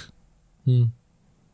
Porque era a- coisa de explorar, ou seja, é Sim, isso sim. que eu quero fazer de Starfield, quero conhecer, quero, quero encontrar essas pequenas histórias que tu encontras Agora o pessoal que se pelo meio. queixava que no Oblivion e no Skyrim o, o level scaling que era horrível, ah, neste não tens level scaling. Tu és nível 4, aparecem-te inimigos nível 15 e tu matas-os tranquilamente. Ah, outra coisa que tenho que criticar: o- o- duas coisas. Lockpick. Não, não, não, não, não. não, Que é aquilo? Primeiro, o combate. Sim. Epá, sou só eu, ou muitas vezes, primeiro, o cover é esquisito à brava. Eu não preciso usar Porque, por cover exemplo- porque eles não se mexem. Ok, eu estava a tentar usar cover e estava a fazer, a clicar com o botão direito para fazer mira e a disparar. E aquilo não estava a ir para lado nenhum, ou seja, não havia colisão. Aparentemente eu estava a disparar contra a coisa a qual eu estava encostada, mas não há indicação nenhuma, ou seja, não tens qualquer indicação visual, não tens feedback nenhum que não estás a disparar para nada. Eu estou só a disparar tipo como se estivesse com uma pistola de pólvora seca. Sim. Não acontece nada aos inimigos, não acontece nada a ninguém. Eu, pim, pim, pim, recarregar. Eu, bolas, mas eu, eu não acerto em ninguém. Tu estás a usar uma pistola de proximidade a, longe e não tens a sensação, não, não atinges, digo eu, não sei. Não, não. Eu, eu, é, o sistema de pseudo-cover é muito mauzinho, porque tu não tens feedback. Até jogos mais antigos, se tu estiveres a disparar contra o, o cenário, tu tens indicação. Ali não tens indicação de nada. Ou seja, aquilo faz-te a transparência. Eu não preciso de cover, eu sou o rampo, mato todos. Sabes que foi assim que eu fiz a estação ele- espacial? Pensei, eu assim, bem, vou fazer isto muita tática. Eu, Yeah, yeah. mas estes gajos são todos idiotas. Ah, bom, estava a ver que não Eu levantei-me, comecei a correr, a disparar na cara deles. Sim, claro.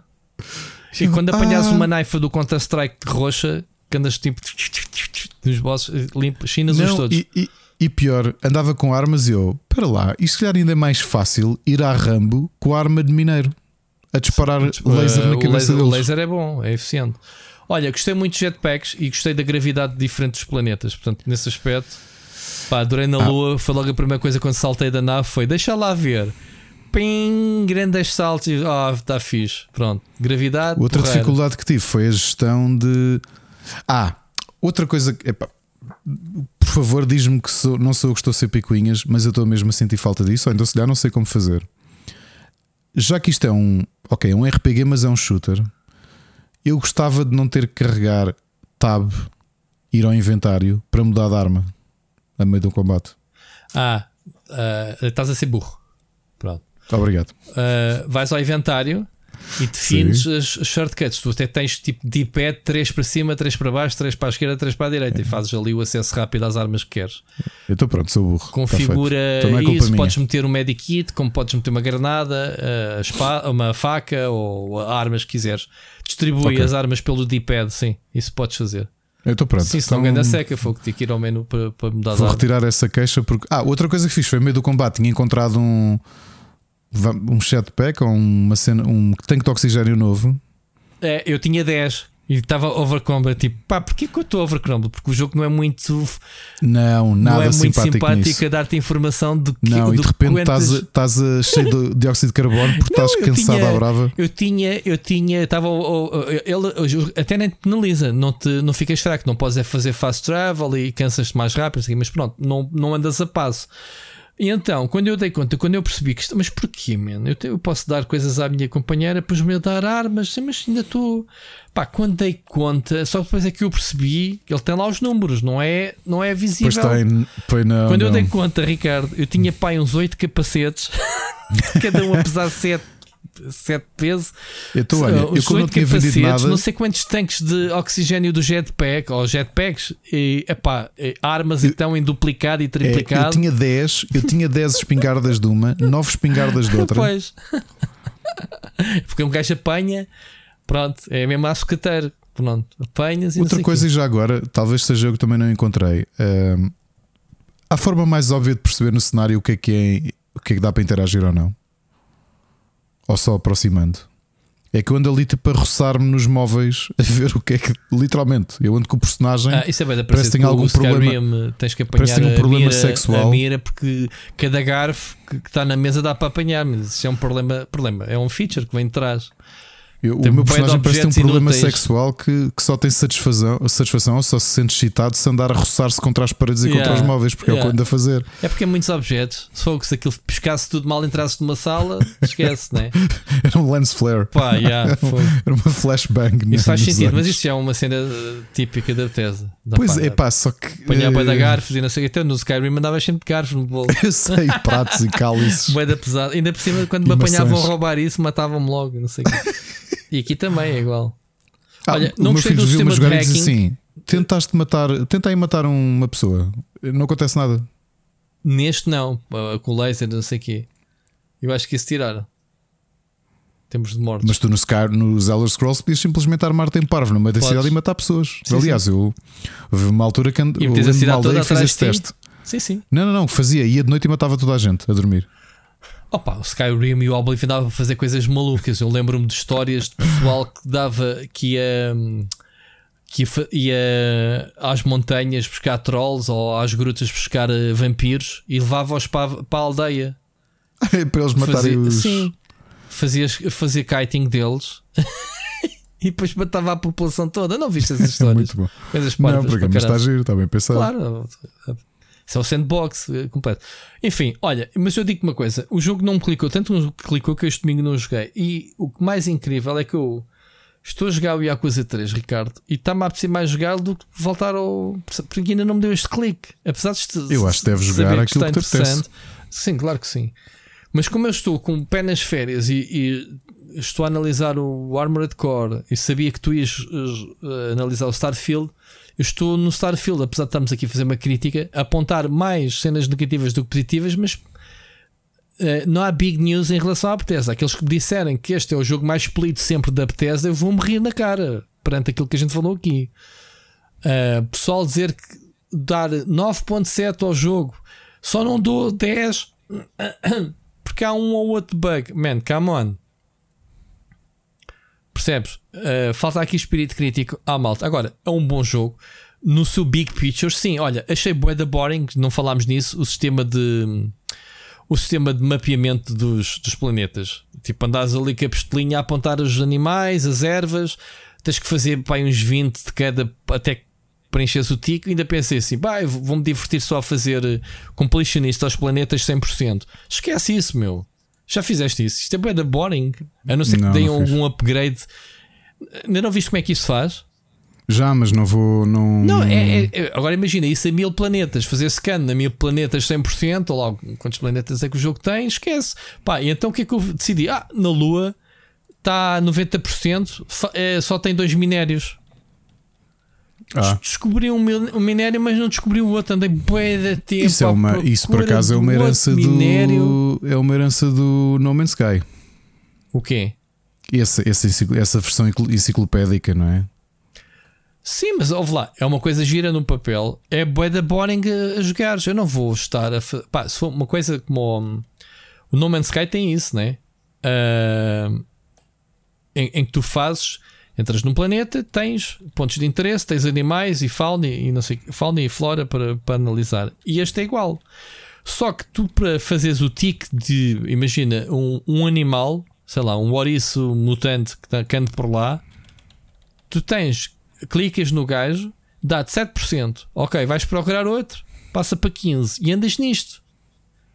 para cada bicho, para cada flor. E cada planeta tem para aí 6 flores, mais 8 animais. Man, eu fiz o teste, tive ali meia hora, nem metade. É muito boring, é bué seca. Tipo... Mas aqui nota-se que o, o, novamente o Starfield é um, é um jogo de ficção científica e tu vês pelos temas e tudo, não é? Sim, e claro. há muita coisa que eu tenho curiosidade em conhecer. Já vi que há religiões, por exemplo, tu quando andas com a Sarah ou o Petit, tu podes, ou com os, com os companheiros, podes conversar com eles. E com a Sarah, tu chegas àquele momento em que eu uh, posso fazer perguntas pessoais, sim. Qual era a religião dos teus o que pais? tu querias sei eu. Eu sim, eu fiz essa, mas o que eu queria era tipo. Nick Nick a ver como há?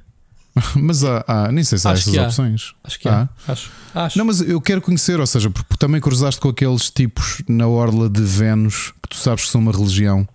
Ainda não fui a Vênus. Eh, fui a Saturno. Mas fui a Pronto. Saturno, que é bem da louco. E, hum, ou seja, eu quero conhecer mais sobre este mundo. Uh, há aqui várias considerações que queria, queria discutir contigo em relação ao Starfield. Já Primeiro, nem vou entrar nessa, nessa história dos clubismos, que é estúpido. Mas isso é, é- Ah, o Starfield é isto, o Starfield é aquilo. O Starfield é um jogo da Bethesda. Quem gosta da Bethesda sabe o que é que está à espera. Ainda assim não é desculpa para em 2023 lançares um jogo à safoda, Ricardo.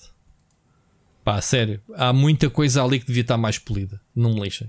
Quer Yes. lá saber da porcaria do editor de naves ou, e das ba... Pá, façam-me uma inteligência. Pá, pelo menos se, é o- se o jogo tem um sistema de combate eh, FPS puro e duro, pá, façam como deve ser.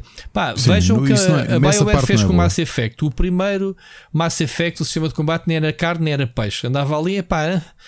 Pá, os gajos no segundo jogo assumiram aquilo como um jogo de ação e fizeram o melhor jogo de ação possível para a altura, que era excelente. Lembras dessa transição do Sim, sim. o O, segundo? co- o combate, o combate não é bom. Não é. Não é bom. Uh, parece que tu, tu pegaste na lógica toda de Oblivion ou de um, de um- Porque novamente aquilo também não é Fallout. O Fallout tinha uma componente tática muito diferente. Aqui é tentar ser um jogo, tentares pegar nos fundamentos daquilo que é o Elder Scrolls, que é um jogo de fantasia medieval. Que grande parte do combate até é corpo a corpo, não é? Também, obviamente que eu joguei, também fiz playthroughs com arqueiros, mas e, e de repente aplicas essa lógica toda num ambiente sci-fi em que, em que maioritariamente vai ser shooting na primeira pessoa, se quiseres, ou na terceira, não é? Podes, podes alternar. Não é bom o combate, não é bom. O que eu ia dizer em relação ao, Sky, ao Skyrim, ao Starfield, é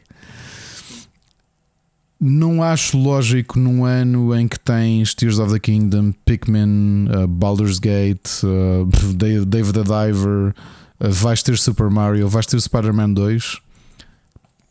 Não acho, pá, lamento dizer, não está não, não, não está nesse patamar. Não está num patamar de um jogo desse nível de qualidade. Concordas ou, ou não? Claro que concordo, meu. Eu, eu, eu- eu tenho andado a ver o pessoal a discutir e não sei o quê. E eu penso, pá, eu ah, ainda bem que vais ainda- Nem, sequer falámos sobre o jogo em off. ahm, e fico, fiquei até contente. Pensei que ia aqui armar uma discussão contigo. ah, e temos mais pontos em comum do, que- do, do que outra coisa. Eu acho que o jogo está muito mal polido. Va- vamos lá ver. A gente está aqui a falar, estamos com acesso antecipado. Não sei, que há, não sei se há- acho que há uma mega patch para lançar agora no dia 6. Não tenho a certeza se há muitas destas coisas vão ser corrigidas. Ouve lá, mas o jogo já é um best-seller. Pessoal a dar 100 paus pelo jogo para ter o jogo antecipado, meu. Pá, são 100 paus, Ricardo, por um jogo. Pá, devia. A, a, a reputação que a Bethesda tem, e quando eu digo reputação, é uma empresa muito antiga, com muito dinheiro de investimento, não deveria dizer. Pá, a nossa reputação é lançar jogos bugados e depois ao longo dos anos vamos corrigindo ou a comunidade corrigir por nós. Isso é que eu não consigo admitir. Porque isto lá está, vamos voltar outra vez à discussão, que se calhar não tivemos, que é o pessoal dizer: Ah, não, eu, fiz, eu gravei um blog sobre isso, e esta semana vai ser o único blog que eu, que eu fiz neste momento, sobre o Baldur's Gate 3, sobre eh, a, a própria indústria, dizer: pá, não considero o Baldur's Gate 3 agora um novo padrão de qualidade dos jogos, que isso é, eles tiveram condições especiais. Tiveram condições especiais o quê, meu? Que condições é que eles tiveram especiais que a Bethesda não poderia ter para o Star Citizen? De polir o jogo. Percebes a diferença? Pronto. Eu acho que é um jogo bom. uh, não acho que seja um jogo muito bom. É um jogo com o qual eu me vou divertir e que Bom quero jogar. conceptualmente, mas eh, em termos de- na prática é, é um jogo velho da Bethesda, percebes? Sim, é isso. É isso. Não há, não, não, não. Não acho que tenha revolucionado. Bem que eu não vou ser eu a fazer a análise, portanto agora dizer descalça a bota. Não é um jogo que revoluciona. Quando, quando tiveste a dar 5 estrelas ao, ao, jogo, descalça. Não é um jogo, não é um jogo que revoluciona o mercado, não é um jogo que, que faça coisas extremamente bem feitas. É um jogo da Bethesda. Portanto, mudaram o setting, aplicaram-no. Uh, Sim, Por exemplo, achei épico, Fallout, é. o Fallout 3 quando saiu teve muito mais impacto no mercado em comparação com aquilo que estava à volta do que Starfield. O Starfield uh, não tem nada de. de não, não pega no mercado e não o avança em frente. Não, não estás a perceber? Eu Yeah. acho que o Fallout 3, o Oblivion e o próprio Skyrim uh, conseguiram fazer isso à sua maneira. O Starfield não o faz. É um jogo competentezinho. É, é um jogo da Bethesda. Ok? Quem, Tá sabes fixe. quem é que está a rir neste momento, lá de cima? Quem? O Chris Roberts. Tipo, Starfield. Tem aqui o Star Citizen. Queres? Pois. Nunca há de estar pronto, mas eu estou forte de ganhar dinheiro com ele. Por causa Eh, de estava ali uma peça de pessoal já a mandar ver. Os E era aqu- aquilo. Diz isso. Não, não, estava a dizer que o, o, o jogo a solo, o, aquela campanha a solo, os atores tipo, a realidade em ser velhos gagás e, e do jogo que não saiu. O que eu acho no meio disto tudo é que é possível, é, já falámos isto várias vezes, é, é possível eu estar-me a divertir e quero ir jogar Starfield, apesar de não achar que o jogo seja brilhante, e não é. Nem sequer acho que seja um jogo muito bom. Se algum dia vai ser um jogo muito bom, talvez, mas é um jogo da Bethesda, eu acho que. E não há mal nenhum em dizer isto. Primeiro, porque, um, ah, o, o Todd Howard não ficou mais pobre por causa disto, nem o Todd Howard nem os patrões dele, ok? Isto vendeu muito e vai vender muito. Porque só esta, só esta criação de ansiedade de podes pagar mais para jogar uma semana antes Epá, já é suficiente. É, é- e realmente, Para- sabe isto? E vai estar o jogo de Borla no Game Pass dia 6. Borla, pronto, no Game Pass. Uh, portanto, era um dos jogos mais esperados. Eu tinha curiosidade em jogar. Uh, vou jogar, vou acabar o jogo. Antes de. Não vou acabar antes de escrever a análise, porque eu quero, quero conhecer o jogo, quero fazer aquilo que faço num jogo da Bethesda. Agora, não é Gothic Contender nem nada do género. Não é esse tipo de jogo. Não é um Sabes- jogo sabes- que tu. Mas sabes que a gente ainda pode, ainda não chegaste a dezenas de horas, ainda podes mudar a opinião. Dá a sensação que tu estás a jogar o início, que é aquilo que eles programaram há 10 anos atrás, né? que o jogo já está a ser feito há muitos anos. E fica bom na parte do jogo em que eles fizeram tipo há um ano atrás. Estou a gozar, não faço Ok. ideia. Não, eu não consigo comer esses argumentos de, de jogo nenhum. Não, jogo, não consigo não. de jogo, não Epá. consigo de série, não consigo de filme, não consigo de música. Nada. Olha, Tem que te depois de ouvir esse disco cinco vezes, Yeah. é que vais Não, gostar. Mas Epá, espera, Ó, Ricardo, eu tenho essa cena. Ah, Epá, é muito raro um, um álbum que eu consiga entrar à primeira.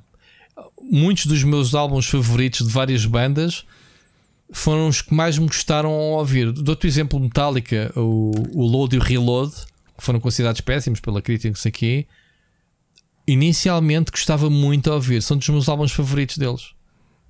Depois de ouvir várias vezes as músicas irem entrando, eu tenho outros exemplos. A música é diferente, mas isso tem a ver a forma como absorves as coisas, não é? As pessoas têm sensibilidades diferentes, penso eu, musicais. Agora, um jogo é. É de Já agora uma consenso que tem que ser divertido que, de início, senão não vais estar 10 horas a jogar um jogo. Sabes uma coisa que a Alana Pierce tentou esta noite e tem sido notícia? Viste isso? Não.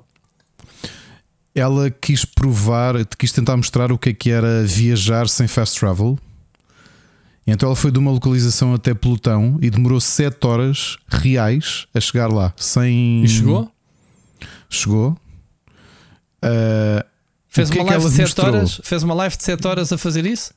Exatamente. O que é que aconteceu? Há uma questão técnica nisto que, se mo- que mostra porque é que a Bethesda não queria que tu fizesse isto. É que quando ela chegou a Plutão, ah, as texturas começaram a ficar todas esborratadas, porque não era suposto entrar desta maneira. É suposto fazer fast travel para aquilo poder carregar o, o planeta. Partiu o jogo então ela. Yeah. E então? O que é que ela ganhou com isso? Nada, ela simplesmente quis mostrar que era possível jogar o jogo sem fast travel. Outra coisa que eu ainda não Mas fiz. quem é que joga o jogo? Pá, eu digo uma coisa. Oh, Rui, diz-me uma coisa: isto que ela fez, tu já tentaste? É que eu da primeira vez tentei fazer isto porque, por exemplo, tu no, no No Man's Sky consegues fazer isso, no Everspace também consegues fazer isso, que é vens da órbita e vais-te Não dá. aproximando para aterrar a nave. Acho que não dá. Há sempre um loading. Tens Ok. que mamar com loading. Acho que não dá. Porque tu até chegas a uma certa aproximação, fazes scan ao planeta e aparece logo um ponto de fast travel. O jogo, o jogo lá está, se calhar é por isso. Foi isso que aconteceu com a Alana. Bugou porque faltava-lhe um loading. Eu acho que não dá para aterrar, nem pouco mais ou menos. Há sempre Pois é, aquela eu também animação. tentei, eu também Não. tentei e não. Há sempre aquela animação de loading. Agora queria ver. eh, Se o no, no Man's Sky faz isso muito bem. Aliás, o, o No Man's Sky e qual foi o jogo que eu joguei recentemente que faz isso? Ai. Como é que é, Ricardo? As transições de- do planeta para o espaço? Que parvo isso. o, jogo, o jogo faz essa transição. Sim. Não é o Man's Sky, é outro. Ai, que parvo isso. Estou bloqueado. É pá, qual é que é o jogo, meu? Que faz exatamente isso que estás a, dizer. Hum, hum, hum. Ah, não, o jogo faz outra coisa diferente. Ok, Qual Rui. é? O quê? O Starfield foi. Ok, acabei de ver o que é- acabei de ver lá jogar. Fui, fui só confirmar o que acontece. Então é assim: o jogo obriga-te mesmo a fazer fast travel. Porque o que ela fez, e se vocês quiserem vão ver, porque está o clipe da Twitch dela a fazer esta. esta hum, portanto, ela viajou 7 horas até chegar a Plutão. E em Plutão ela não fez fast travel. Ela tentou aproximar-se do planeta. Sabes o que aconteceu? Hum. Adivinha? Destruiu? Passou para o outro lado. É, mas vamos lá ver. Isso é uma coisa. É, O estúdio tem que se assumir, tem que assumir isso. Não, não vai assumir que ah, é livre, vai. Pá, se há uma, se há uma questão técnica que tens que carregar o planeta à parte e pela complexidade do jogo não podes fazer isso, pá, assumam isso. Não dá Não, interesse. essencialmente, o, essencialmente o que ele te faz é. Era, era o coisa, o Everspace 2, Ricardo. Era o Everspace 2 que tu vias mesmo. do- Entravas da nos Terra. planetas, tanto que há, há missões num, num planeta. Sim, era isso que eu, Eu- estava a dizer. Pronto. Aqui, tecnicamente, o que acontece é: se tu quiseres entrar, se tu quiseres aterrar num planeta e não parares de andar, portanto, fores a fazer shift ou fores mesmo a carregar no W sempre em frente, tu eventualmente o, o planeta não é sólido. Eu percebo. Ou seja, tu vais atravessá-lo. Tu Sim, podes sim, estar numa sim. altura em que estás no centro do planeta porque é suposto fazer fast, fazeres fast travel. Yeah, Ou seja, tu não tens forma de entrar pela atmosfera e isto aproximando do, Sim, sim. do chão. Sim, sim. Olhando para, para outros jogos que fazem isso, é um bocado esquisito este, que é o Super Sumo não fazer, não é? É estranho. Agora, eh, o que é que eu acho de Starfield? Sim, estou a gostar. É Elder Scrolls no espaço. Agora, aquilo que nós dissemos aqui durante meses comprova-se. Isto não, fa... Isto não é o canivete suíço dos jogos que estava a ser vendido. Não é? E este, este elemento básico que estamos a ver aqui, que é uma coisa que jogos com menor eh, orçamento fazem, aqui não fazem. Era uma coisa que eu esperaria que em Starfield tu conseguisses fazer, que é levantares voo a partir do chão e ires em direção ao espaço. Era e vice-versa. Sim, sim. Eu também fiquei com essa Claro. ideia nas apresentações que dava para fazer isso. E, no- e não, é fast travel, ok? Carregas Sim, sim, mas eu fiquei com a mapazinho. sensação que ou deram a entender, ou se calhar agora é impressão nossa. Ou era wishful thinking. Porque há jogos que já fazem isso, que estávamos a dizer. Sim. Outra coisa que eu não experimentei: os planetas têm pontos de fast travel, têm pontos de interesse. Sim. Tu podes explorar o planeta para além de- dessa área limitada ou não? Podes. Porque tens Podes? um mega mapa vectorial que não te faz nada, é estúpido. E tens aquela polémica das boundaries. Já te aconteceu que é, vais do nada e espetas contra uma parede invisível. Pronto, era isso que eu estava a perguntar: que é se eu quiser. Imagina que vou a um planeta mais pequeno, com, uma, com um diâmetro. Dá, mas acho eh, que, eh, eu acho que não é tão linear quanto isso. É um sandbox normal. Não é. O planeta é redondo e tu vais andar à volta do planeta. Penso eu que não seja. Mas dá que eu. Que eu até dá para fazeres outra coisa. Dá para fazeres eh, pinpoints no mapa e ires ter lá. Só que é difícil a navegação porque é uma confusão do caraças a, a navegação daquilo. Mas eu, eu andei a fazer essa experiência exatamente à procura da, na lua do mineral. E então andei a, a- na, na visão externa do, do- da lua, né? Meter um. Quero aterrar a nave aqui, num sítio aleatório. E o gajo metia-me lá. Porque, por exemplo, aquilo que tanto o Everspace como, novamente, eu sei que estamos a falar muito do Everspace e do No Man's Sky, mas porque são jogos que permitem fazer isto. E eu imaginava que o Starfield permitisse tu entrares na nave e levantares apenas a nave e, portanto, andares, correres o planeta na superfície do planeta. Estás a perceber? Andares com a nave na Mas não superfície per- do planeta, não. Não, ou seja, tu entras na nave e tens de sair da atmosfera. Yeah. Não, fal, okay. Falta ali um veículo. Olha, uma coisa curiosa que é o Vasco, né, o robô. sim, que é inspirado no. cujo nome é inspirado o Vasco no Vasco da, Gama. Gama sim. O, o Ramos disse-me assim: olha, um dos bugs que me apareceu foi que o Vasco desapareceu. Eu digo assim: a mim também desapareceu, mas pensei que era tipo história. O gajo só vai para certas partes connosco. O teu desapareceu? É comigo anda a mulher Desapareceu algumas de alturas, sim. E às vezes ela também desaparece. Já me aconteceu ela desaparecer e de repente, passado um bocado, ela está outra vez Mas eu nunca mais também vi o Vasco. Eu já ando com ela à boeda. Só ao início é que tive o Vasco. Hum, não sei. E tu ainda tens? E agora chamou-me a atenção que o Ramos disse: Não, agora não tenho o Vasco. O Vasco agora desapareceu, mas não. será que é feature ou é bug? Olha. Acho que se calhar não podes andar com mais do que um companheiro ao mesmo tempo, Será? senão era OP, Mas tinhas na- uma party. Mas na nave também não está lá o Outra Vasco coisa- para gerir. Outra coisa que o meu filho me estava a perguntar e eu não, não comprovei. Outra coisa cheap no jogo. Os teus companheiros não morrem, pois não? Não, também reparei nisso. Nos combates, ela a levar a porrada e não sei o quê, Pois, a, que a eu- eu- altura inimigos. que Eu assim, deixei- tanca aí, tanca, está fixe. Porque houve uma altura quando estás nessa estação espacial em que tens duas fações a lutarem um contra o outro. Eu disparei contra um, escondi-me, ela ficou em pé a lutar contra eles e ela nunca caiu. Não. Ela simplesmente despachou toda a gente. Sim. Sim. Reparei que o Vasco, por acaso, até luta bem. Lá nas O Vasco luta bem, sim senhor. Dá uns headshots porreiros. Sim. Olha, é isto, Ricardo. Análise de possível de meia hora de, de horas de jogo. Depois fazemos mais completo quando mais, a- mais no, no próximo programa ou assim, quando jogarmos mais. Epá, eu continuo a achar isto. É. hum, não sei, primeiro eu não, não vou cair nas discussões se- se- só por ser um exclusivo disto ou daquilo. É um jogo com o qual eu me vou divertir, como tantos outros jogos da Bethesda. Se calhar fizemos uma Mas eu- análise mais completa das coisas que gostámos e desgostámos, se calhar mais negativos do que muitas reviews por aí, né? Ou não? Eu não li, mas. Também não li nenhuma Mas review. Eu não, quiserem, como é que isso malta, nem sei como é que está a é nível que de você- análise. Como é que está a nível de Não análise? faço ideia. Não, estava elevado a 8 e tal. Ok, ok. 8 e Então, tal. não sei se não será um bocado Muita gente a elevado, dar mas também 100. Porque isso é que eu. não- A sério? Sim. Eu acho que só li um, um screenshot de uma análise que dizia, era um 100 que dizia: é um jogo com muitos problemas, mas já o esperava há muito tempo. Exato. pensei, Eu digo, isso, isso não é uma boa análise. Fogo excelente mesmo. Para, para, a pessoa que te lê, 86% está na meta, meta crítica com 55 críticas. Ok. Na Xbox. Ah, outra coisa. Otimização. Eu não consigo jogar este jogo no meu PC. Esquece. Ah, eu estou a jogar em Ultra e o jogo é bem feio. Feio. No meu não se mexe. Loadings gigantes. Não sei se já falaste dos loadings, mas uh, Espera, tem sido umas mas tu críticas. jogas em 4K. Eu jogo em. Isto aqui é 2K. Como é que se chama aquele 2560 não, eu meti 2K, não é? 1080p para, para isto. Para, esquece, eu tive que instalar o jogo na Xbox. A Xbox está Espera, fixe. mas tens um computador muito mais potente que o meu. Eu acho que o jogo está uma merda no meu PC. Só isso.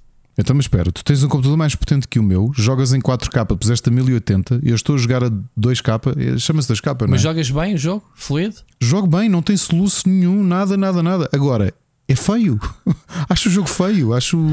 Não, Não sei. Feio, feio, já falámos. As personagens são feias. uh, o- Não, o ambiente os, é feio. Os planetas é- em si são insípidos. Pronto. uh, porque se calhar também querem retratar muito a realidade. Enquanto que o No Man's Sky está-se a cagar, mete aquele cheio de cores bonitas e cenas boeda loucas pré-históricas e não sei o quê. E este, se vais para a lua, não vês uma árvore. Lógico. Não é? Não vês, mas Pronto. a ideia- hum, Ok, já, já percebi o que é que queres dizer. Pronto, Sim. é isso. Tenta replicar ao máximo aquilo que conhecemos, pelo menos dos planetas reais. Ah, agora, no- acho que há uma cidade, por exemplo, que estou muito curiosa, que é Neon City. Acho que essa cidade, pelas estrelas, parece-me ser muito bonita. Ah, a cidade onde, onde a primeira cidade não é muito feia. Ah, agora, acho que as personagens que andam por lá, tipo, pronto, podiam ser mais fixe. Ah, enfim, estava a ver aqui o trailer do Star Citizen e realmente estava exatamente por coincidência, parece bruxeto. Estava exatamente a ver essa cena do, do Neo City. Ah, o jogo não é muito feio, vá. Ah, não há, ah, tá- há muita, muita cenário desinspirado, sim. Juntando-se ao, ao Clunkiness, pá, porque eu também ainda não fiz muitos cenários no Minas e aqueles cenários mais. Mais bases espaciais todas Olha, Minas no início foi essa que é. Ok, uh, logo no início, quando tens o tutorial, foi logo a minha primeira pergunta: foi, ok, eu posso minar. O- mas Mina, o- mina como, é que que eu minas sei, bem. como é que eu sei aquilo que é interagível ou não? É o- brilha. Que, que é o- Scanner, brilha. Brilha? Brilha, brilha. brilha. Os Ah, minérios ok. brilha. Minério brilha. Se, se me des o scanner, LB no comando. Mais alguma Então dúvida? pronto, já sou eu que tenho que ler ainda mais coisas do, do tutorial. Há coisas que vais aprendendo na prática, então. Há coisas que se calhar tu sabes. Por exemplo, eu não sei fazer lockpick, eu não atino aqui aquilo, não consegui abrir a coisa mais básica. Se calhar para ti foi fácil. Já fizeste lockpick ou hacking, ou o que quiser chamar neste jogo. Enfias os pauzinhos nos buracos. Não fiz ainda. Uma cena rotativa que tens que enfiar uns pinos, puzzle do caraças, mano. Eu não consegui não, ainda não passar fiz nada. ainda, por acaso. Vá de experimentar depois. Ah, pá, e achei também, como eu te disse, o mapa boé esquisito. Muito acamado, muito confuso. Ah, fast travel, muito fixe, obrigado pelos fast travels. Eu, para mim, não quero andar 7 horas a ir de um planeta para o outro. Hum, yeah. Quero ir imediatamente, nem que seja um minutozinho de loading, pá, poupa-me tempo de, de andar de um lado para o outro. Pá, o jogo tem bué da quests, promete, como sempre, portanto, muito conteúdo nesse aspecto. Ricardo, vamos avançar, senão não temos daqui, ainda temos coisas mais para falar em termos Não, de até temos recomendações. uma coisa. Fala tudo o resto porque deixa ali o. Não, não tenho mais o- nada. Uh, ia só dizer que estou a adorar jogar Yakuza 3. Tive um choque muito grande eh, em termos técnicos, passar do 2, que é um remake para o 3, que é dos primórdios da série. Mas pá, é como eu digo, estou ali no sofá no portátil, podia estar a jogar Star Citizen e disse: Ah, não, aqui vou continuar a jogar o Yakuza. E tenho divertido imenso. Estou quase a acabá-lo, portanto, quase numa semana, um episódio. Estou mortinho para chegar ao 4 e etc, etc. Porque estou à espera de chegar a de jogar os novos jogos que vão sair este ano e para o próximo da, da série. De resto, não tenho mais nada. Uh, vamos passar às recomendações, séries e cenas. Recomendações. Então, olha, uh, estou a gostar bastante do Ansoca. Só saíram três episódios, pelo menos até agora. Não sei qual é que é o dia de refresh, presumo que seja a quarta. Três episódios que saíram. O Seixas está sempre a perguntar se eu não ando aos papéis. Ando, porque aquilo tem uma grande colagem, pelo que eu já percebi, ao Rebels né? e ao Clone Wars ah, que tu viste. E portanto, tá, mas a série está muito gira. Ah, acho que a personagem da Rosário Dawson tem uma- dá à personagem uma um tom de como é que não é carinhoso que eu quero dizer, Ricardo, é de matriarca, de, de calma, ser- serenidade. Serenidade. Gosto da serenidade que ela dá à personagem. Já tinha visto isso no quando ela fez o cameo no, no não é no Mandalorian, na- no Boba Fett. As o- o- como é que era? Crónicas de Boba Fett, ou o que é que era? O diário, whatever. E acho que ela é, pá, gosto bem da personagem, gosto bem da atriz também e está fixe. Portanto, curioso para continuar a, a ver. Depois, por coinci- coincidência, esta semana, ahm, como eu te disse, a minha filha tem o. comprou o tablet, então eu tenho 3 meses de borla do, do Apple Pl- TV Plus. Minha primeira série foi o Silo, comecei a ver. Não sei se já começaste a ver. Vi um bocadinho, por acaso tenho de retomar porque já li os livros todos e sou grande fã de- dos livros. Ok, eu não conheço os livros. Estou a ver a série. Uh, pá, estou a gostar muito. E, e- e cada episódio tem bons cliffhangers e, e tem muitas cenas pelo meio que te enervam para caraças. pá. Eles conseguem dar ali um, um, um suspense, percebes? Gosto das personagens, gosto da estrutura daquilo. Há coisas que não me fazem muito sentido naquela. É suposto. Uh, não fazem muito sentido. Uh, aquilo faz-me lembrar muito uh, a série do comboio, Ricardo. Como é que se chamava? Uh, Sim, o Snowpiercer. faz lembrar o Snowpiercer, que neste caso é um silo. Para quem não sabe, é uh, o, último reduto da humanidade. Está presa num silo gigante com muitos andares. E conforme sobes para o topo e para baixo, obviamente tens as diferenças de cl- classes sociais. Um, tudo aquilo que eles encaram como as leis deles internas, a cena do se fores lá para fora morres, não é? Acho que é um, eh, um mistério em torno disso, o que é que existe lá fora então. Não sei se tu viste a série, a série mata personagens também. Tu pensas, olha, são principais, mas Yep. não tem problemas em matar personagens. Eu pensei, what the fuck? Ok, pronto. Atores conhecidos e tudo, assim, ok, pronto. Ahm, tens o regresso que eu já não vi há muitos anos, o Tim Robbins, meu. Viste-o já? Não vi. Uh, eu acho que ele não aparece no primeiro episódio, se calhar por isso é que ainda não o viste. Muito Pai Natal, muito branquinho, ele já. Muito velhotito já. Não sei quantos anos é que ele tem agora. Quem o viu no Van sobre o Ninho uh, para Forra. Ajuda-me, Ricardo. O, jogo da, o filme da prisão dele. Sim. Que é o meu favorito e agora estava a faltar o nome. Ai que estupidez. Bom, whatever. Não, o Shawshank. O Shawshank não. Redemption. O Shawshank é. Ah, ele era de 90 aí na altura. Ele agora já está com 64 anos. Portanto, ele aparece like a boss nesta série. Um, e estou a gostar bastante. Pá. Tô, já vi 5 episódios, são 10. E estou a querer perceber para onde é que a série me vai levar. Tu já viste, leste os livros todos? São muitos livros? Quantas séries é são é que três, achas que dá? São três livros. Uh, depende, depende como é que. Eu não sei o ritmo que estão a fazer as coisas. Ah, ok. Acho a protagonista muito gira, uh, a BDS, digamos assim. Uh, é a Rashida Jones, não é? Não sei o nome dela. Pá, eu já a vi noutras séries. É a Rashida Jones. Uh, aquela que é mecânica ou engenheira que se torna xerife. Uhum. ok, desculpa, dei spoiler. Uh, não era suposto, mas pronto. Tu sabes, mas quem ouviu, peço desculpa, malta. Vamos rebobinar. Mas as condições em que as coisas acontecem são giras uh, os mistérios dos artigos. Parece, parece muito Horizon, não é? Com os objetos da outra, da outra era. Uhum. Pronto, pronto. Não vou falar mais para não dar, senão o, o Sir Becker já deve estar a roer-se todo. Tipo, ah, dei-lhe uma oportunidade. Ele já desligou nesta altura. Sim, ele já desligou, mas desta vez esqueceu-se de desligar e pronto. Mas vejam, malta, vejam.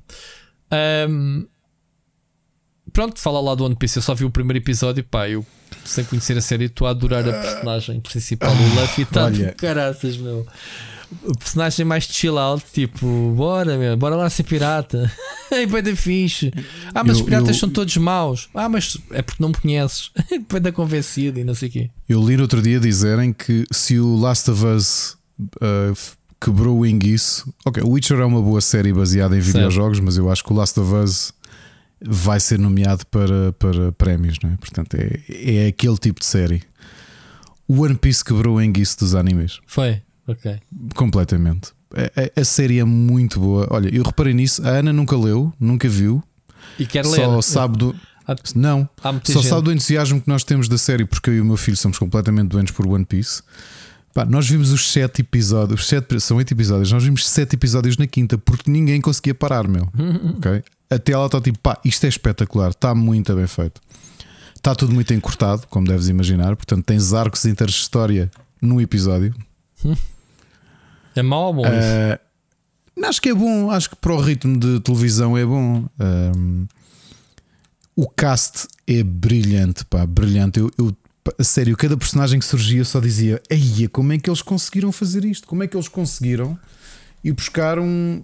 Porquê? É a adaptação. O ator que. O, Zoro, o ator que faz o tá Luffy está espetacular. Uh, tu só viste o primeiro episódio ainda, não é? Sim, eu, eu conheço duas personagens. Que é o Zoro, o Zoro? que é o das três Sim. espadas, e o Luffy. Pronto, assim aquelas que me batem mais.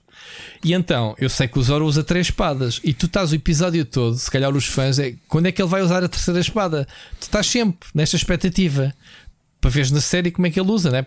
Obviamente, para quem conhece a série. Há, há a piada interna e tudo, que é, é? O, o, personagem diz, lá na série, desculpem, não é spoiler, mas o Luffy, já me lembro que o personagem dizem: Epá, ele tem três espadas, mas tem só duas mãos. Porquê que ele tem terceira espada? Ele, na série faz isso. Ele, ele até diz, ah, usa... até por isso. Então... E, ah, então viste, ele diz, Sim. ah, então é assim. Sim, mas até que ele usa a espada né, na boca, tu tá, sempre que há uma cena de combate, ele, ele participou em três ou quatro cenas de combate antes e não, não faz isso. É mesmo Olha. aquele retardanço típico para.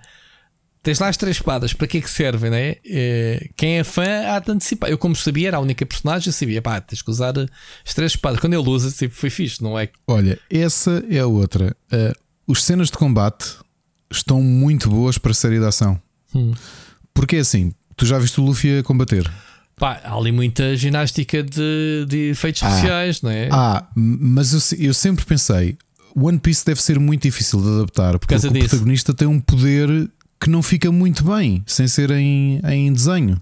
Mas eles conseguiram, acho eu. Eles conseguiram, pai, tu vais ver os ataques todos que ele vai fazer a, e pensas. A minha referência é os jogos, tipos... atenção, porque eu já joguei, ainda há pouco tempo joguei o One Piece da, Namco, né? Da, não tá, este oh, oh, Rui, está mesmo bem feito, porque vais ter, eu não me lembro que episódio, uma cena muito curta que é ele puxa a própria bochecha.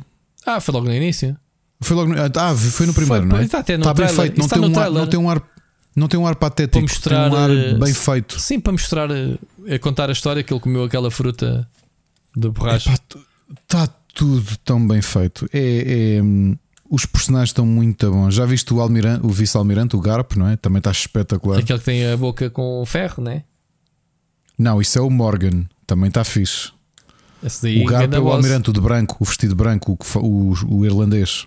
Ah, ainda não cheguei. Eu não acabei de ver o primeiro branca. episódio. Ah, ok. Olhem, aquilo que eu vos digo é One Piece, a série de televisão, é muito, muito, muito boa. Eu só tenho pena que vamos ter que esperar um ano ou dois para ver a próxima temporada, porque uh, eu acho que quebraram o enguiço. E se calhar o fato de teres o Eiichiro Oda, eu acho que ele esteve até um bocado ligado. Teve, teve. Eu teve um uh, trailer dele receber da casa dele, no Japão, o chaval. Não viste Ui, esse vídeo? Pois. Não vi, não vi. Não vi. É, ele vai lá visitá-lo. E, o Oda é um. Ele é não mostra um a cara, o Oda. Nunca mostra. Não, não. Eles fazem não, a. tapam-lhe a cara. O miúdo foi lá agradecer-lhe. Obviamente que aquilo obviamente é, é marketing, né? Mas ele foi lá conhecê-lo. Agradecer por, ter, por, por, ele ter escolhido, que, ele, que o puto diz que é fã do One Piece desde, desde miúdo. E o, ele explicou quando viu pronto, os vídeos dos castings todos, olhou para este e diz: Olha, está aqui o meu Luffy é, é és tu, é, escolheu. Pá, eu acho que o gajo está muito giro. Mas são os pormenorzinhos todos. Eu acho que é. Uh, aquela pergunta que algumas pessoas, ah, mas eu preciso conhecer a história, não precisam. Novamente, a Ana para mim é o exemplo. E ela própria disse: Olha, eu adorei isto, não vou ler porque. Mudaram a etnia do Luffy, não mudaram, oh, Ricardo, mesmo assim, mudaram a etnia. Mudaram este a etnia é mais de... hispânico ou mexicano. Não, não, não, não. E o Luffy o Oda, parece mais não, caucasiano. Não, não. O Oda já tinha revelado que ele, quando imaginou os personagens, ele, ele imaginou que o mundo era vasto. Portanto, ele, quando criou o Luffy, imaginou uma espécie de brasileiro. Ah, então faz sentido. Ok. Uh, tanto que os personagens, por isso é que o Zoro é o único que é mesmo japonês. Uhum. E depois o, o Sop há de ser uh, africano ou caribenho ou qualquer coisa, percebes? E o Sanji acho que é francês, a Nami sueca. Portanto, ele pensou ele, quando começou a fazer os personagens, não foi tipo: olha, este personagem eu acho que devia ser. Eh, pá, faz sentido. Normalmente, uma coisa que acho que acontece muito nos animes, que é normal, ou nos mangás, é que eh, toda a gente é, é pensado como se fossem japoneses. Não é? E ele, quando, viu, quando imaginou One Piece, pensou: epá, isto é um mundo grande de continentes diferentes, de oceanos diferentes, pá, as pessoas são diferentes. E o Luffy, ele desde o início sempre imaginou que tinha que ter um ar brasileiro. Achou okay. isso mesmo. Okay. Nem sei de onde é que é o ator, se é, se é mesmo brasileiro ou não. Acho que não é. Uh, curiosamente, eu até eu já sabia quem é o ator que vai fazer de um personagem. Uh, ok, posso dizer sim. Portanto, que é o personagem que é o pai dele. Não vou dizer o nome, não vou dizer nada. Já vi quem é o ator e pensava que ia aparecer já. Um, e portanto é, é, é, interessante. Agora, o que é que eu acho que a série também tem de muito boa? São os fãs, por exemplo. Eu e o Mafi estávamos a ver isto. Logo no início, está genial. A série conquistou-me logo nos, nos, primeiros minutos. Aliás, já viste o Garpo? O Garpo é o vice-almirante que está com o Gold Roger uh, no palanque ah, para okay. ser executado. Sim, sim, ok. Ok. Quando aparece o, o Garpo, eu fiquei tipo, arrepiei-me. O que é isto? Como é que encontraram um ator que tem mesmo. Percebes? Acho que encarnou bem. Quando aparece o Gold Roger, eu fiquei parvo. O pirata. E depois são os pormenorzinhos, sim, o rei dos piratas. Nota-se logo o carisma eles, do gajo, meu. O que eles mostram depois no público, na plateia a ver. Que quem é fã sabe quem é que estava ali a ver. Tipo um grande foreshadowing para fãs. Ok. Ok. Por exemplo, tu tens um personagem que tu reconheces pelo casaco e depois há vários. Olha, os fãs que é sabem quem é que estava lá. Né? Okay. Sabem quem é que estava lá. E depois são as referências ao longo da série, porque assim há, há, há diferenças da história para, o, para a série de televisão. Há vilões que não correspondem, ou que foram ou arcos que foram condensados. Pá, mas Rui, é, é, é muito boa. E, e olha, tu lembras-te, pessoal, se vocês se lembrarem, na quinta temporada, quando saiu o primeiro trailer, eu disse vai ser uma bosta. Já, disseste, estavas bem cético com isso. Vai ser, pá, porque é, é uma coisa que eu acho que é tão difícil de atinar com o tom e, e, e conseguiram, pá. E contra todas as minhas expectativas, conseguiram e fizeram uma grande série. Mesmo o ambiente geral de piratas está tá fixe, meu. Há ali muita. Muito Piratas das Caribas no, na cena. Não é? Eu acho que eles foram fixos numa coisa que era fácil fazer, mas que o próprio mangá e o anime também não caem muito naqueles clichês nipónicos. E podia haver o risco da série ser um bocado ridícula. Eu não acho a série nada ridícula. Tipo, viste o primeiro episódio e sentiste que aquilo era ridículo? Não, não, não, não. Nada. Senti é? que havia ali uh, o toque de fantasia, mas num mundo credível de, piratas. Não, não achei. Não achei. Até, até a Mónica não quer ver. Pá, que ela já não está com muita paciência para cenas de fantasia. Mas meti-lhe os minutos iniciais que eu até já tinha visto sozinho para lhe dizer: olha, vê lá se queres ver esta série, se vemos juntos ou se vejo ao meu ritmo. E ela, ao iniciar, quando ela começou a ver as personagens e o ambiente, isto é uma cena de piratas, normal, ela até gosta de piratas. Ficou-se a ver, pronto, até adormecer, que ela estava cansada. Mas depois perguntei-lhe se ela quer ver, ela não quer voltar a, a, ver. Mas gostou, ela não conhece nada do One Piece. É, pá, é, mas eu acho que esta série é muito boa para, para estes primeiros protagonistas, não é? para os primeiros membros da tripulação, uhum. tu conheceres São o backstory. São quantas uh, personagens da tripulação? Ele diz que queria 10. Sim, são 5. Vais conhecer 5. Ok. 3 já conheço. Ah, 3 não, mas, mas, back... mas quando está com o puto do, dos óculos, o Harry Potter ao início, 4. Esse não é da tripulação. Ah, esse não é. Pronto. Não. E está espetacular. Bem, ele quando aparece em cena. E o que é pá, tão bem feito. Aqueles elogios que eu faço do casting a tantas séries, olha, o, a HBO é sempre muito boa. Aqui esta série foi mesmo ao ponto. Ok, ser picuinhas, que a malta já disse, o Zoro talvez precisasse ser um bocadinho mais buffed. Hum, muito tranquilo. E o Sanji, que toda a gente sabe que vai aparecer, é um cavalo para aquilo que eu imaginava. Ou seja, há uma altura que ele parece sem t-shirt e que bisonte que, que o ator é. Parece que trocaram. Mas isto a ser picuinha, esqueçam, porque tudo o resto. Uh, epá, e depois. Eu já tinha dito isto e não vai ser spoiler, porque já disse isto em relação ao mangá. Uh, a história do Sanji é das coisas, é talvez dos momentos mais surpreendentes. O, o, o backstory que vai aparecer na série é das coisas mais marcantes que eu uma vez li na minha vida. E quando aparecer na série, aliás, eu estava aqui com a Ana. Mas já apareceu nesta temporada? Aparece nesta temporada. Ah, tu ainda não viste? Eu já vi. Ah, já viste, já viste. Eu já vi, eu já vi a série toda. E eu estava a olhar para ela como foi com, com a ver Game of Thrones, porque eu já tinha lido. Ok? Que é só olhar para ela a ver a reação. Porque há coisas no backstory deste de, de, que tu vais conhecer dos personagens que são muito puxadas. Uhum. Ok? O Sanji de longe é aquele episódio que tu vais, quando vês o, o backstory dele, teve, teve vais ficar assim: não, a sério, ele teve coragem de escrever uma coisa destas. O Sanji que é, o, é um loiro? Já sei quem é. É o louro o cozinheiro, sim. Os combates, a, a, química deles está muito boa, mesmo muito boa. Eu acho que a, a, descrição toda e a representação dos personagens é mesmo, mesmo muito boa. Os vilões, a mesma coisa. E acho que eles foram inteligentes em condensar as coisas. Portanto, os primeiros arcos são todos um episódio só. Depois também já vimos no trailer uh, o Buggy, que é o palhaço. É curioso que a representação está. Um, aquilo tem um tom psicopata quase de Joker e acho que funciona na perfeição. Eu nunca o imaginei assim, sempre o imaginei um bocadinho mais ridículo. Epá, mas dá um tom à série. Tu teres o tipo que é completamente deslocado e sádico, pá, está mesmo, mesmo muito bom. Eu, eu não consigo parar de falar bem porque lá está. As minhas expectativas eram baixas. Eu achei que isto tinha tudo para falhar e não falhou. Está espetacular. Está com o Metacritic do Caneco. Não sei se já viste. Não, não, não. Está em, em um, no Rotten Tomatoes. Acho que tinha de, de voto do público. Estava com 96 do público. Ok. Do público. Está aqui ao conta os fãs manifestarem-se muito bem. Já bateu algum recorde assim? Acho que está em primeiro lugar na Netflix em praticamente todo lado. One Piece is already the TV's most popular show. Agora não sei se é de sempre, de quando. Em 4 dias, em 84 países, já eclipsou o Stranger Things e o Wednesday. A sério? Yep. O que eu acho que isto tem é que a malta não tem noção. É que One Piece já sabe que é de, de, das histórias mais vendidas do mundo, é dos maiores, dos maiores IPs da atualidade. E isto só vai catapultar para outro patamar. E tu disseste que isto está quase a acabar, ainda por cima?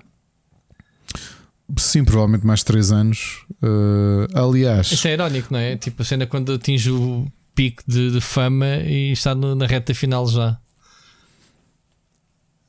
uh, pois, uh, mas a diferença, por exemplo, entre o Oda e o George Martin, comparando com histórias longas que, que ainda não acabaram, é que o Oda tirou uma semana do mangá, portanto, avisou que durante uma semana não saía uma revista nova porque tinha de fazer a promoção da série. E sim, ouviste bem, uma semana. Quarta-feira passada, na véspera de lançar o da série sair na Netflix, saiu um capítulo novo. Feito por ele. Ele só tirou uma semana mesmo. Tirou uma semana. Mas ele não tira não são estereótipos, desculpem, mas japoneses. Mas, mas olha, ele, ah, sim, ele, a minha série vai sair na Netflix. Vou tirar uma semana de férias. ele, De férias não, de promoção. promoção, ele, ele não tem backlog. É, é a semana que escreve. Se ficar doente, não há revista. Não. Aliás, porque ele foi operado aos olhos e avisou logo que estava um mês sem, sem trabalhar. E foi um mês sem revistas, ponto. Não há, e foi um mês sem- há, sem não há história. rede. Sim, sim. Não, Isso é muito perigoso, meu. não. Isto é porque ele continua a fazer as coisas de forma arcaica como antigamente, né? ele não delega isto a ninguém, é só ele, ponto. Não, eu acho que ele tem, tem todos os grandes mangakas têm os seus. Aliás, como ele foi um aprendiz eh, anónimo do Rurouni Kenshin, do Samurai X. Ele começou como artista, ou seja, os grandes mangá, os grandes nomes chegam a uma dimensão que tu tens eh, artistas a trabalhar para ti, mas o nome deles não aparece, não é? São tipo, olha, tu fazes esta parte, acabas esta parte ou acabas esta parte. Ele foi assim também no início da carreira. Eh, só que pá, é tudo a cabeça dele, tudo. Ok.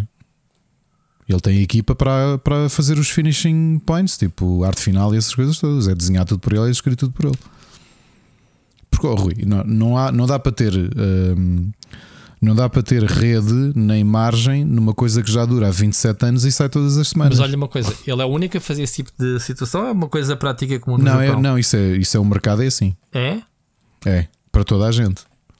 É muito bruto aquilo. Pô, Aliás, eu aconselho-vos quando, quando puderem. ah, eu acho que há um documentário, não me lembro em qual dos serviços, mas no YouTube há de certeza da Vice.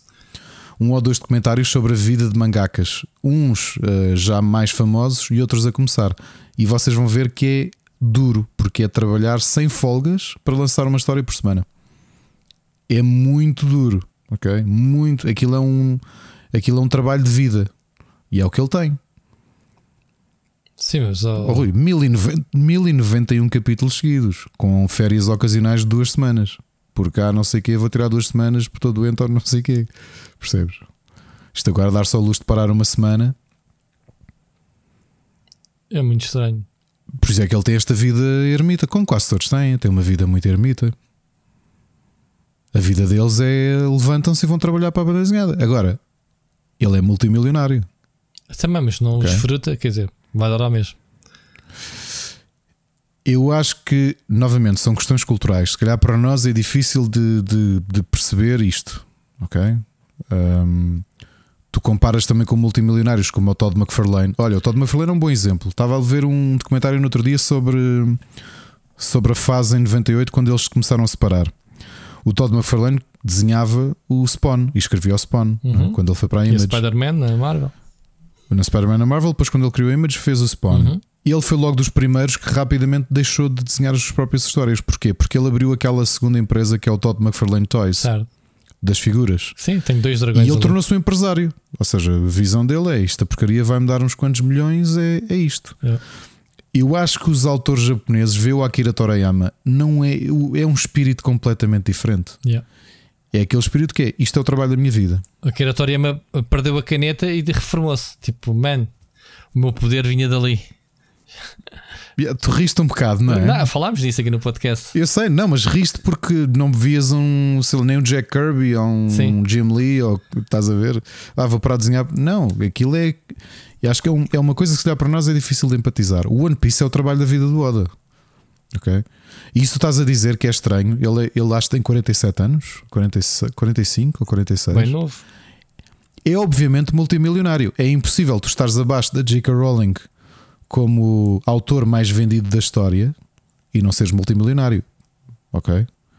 E a pergunta que tu fizeste tens toda a razão. O que é que ele está a usufruir desse dinheiro? Zero.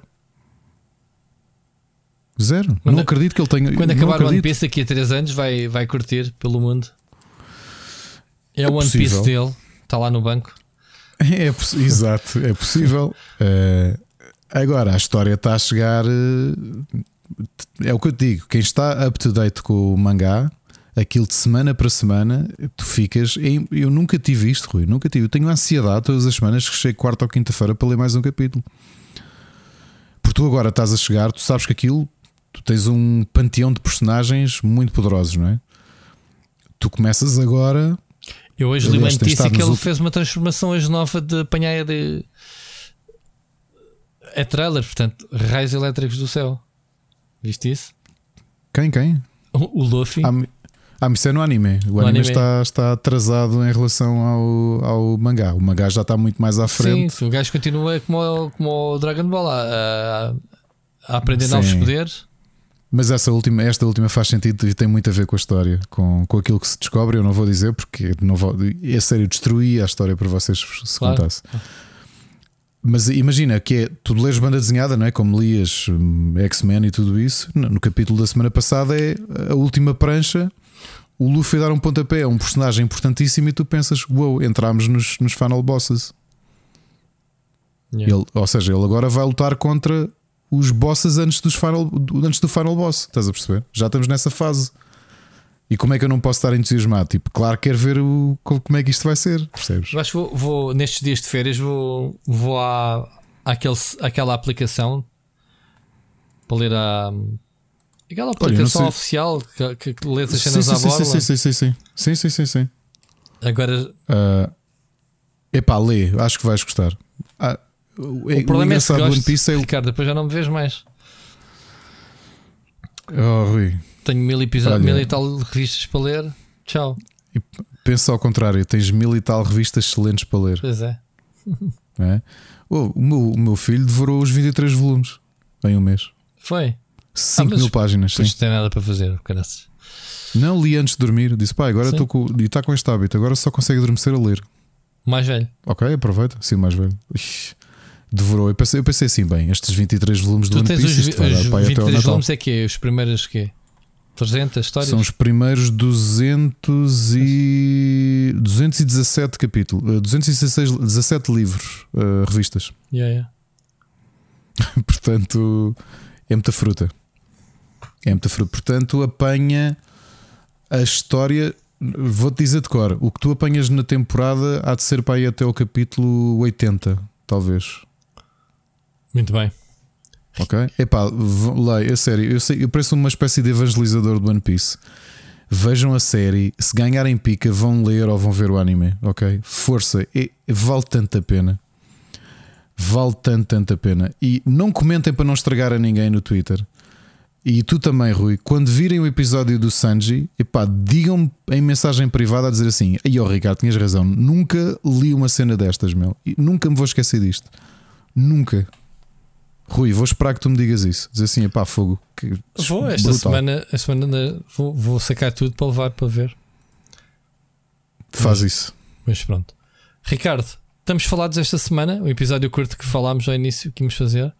Uh, isto é impossível. Não, não dá, é? estamos aqui no, no nosso loop. Ouve, isto é tão curto que eu nem sinto que estive a beber eh, vinho que nem o maluco há umas horas. Já, o, meu, o meu fígado já, já, já, já metabolizou isto tudo. Olha, grande abraço. Ouvimos não para a semana, mas daqui a duas ou três semanas. Grande abraço. Um abraço. Ouvimos daqui a duas semanas.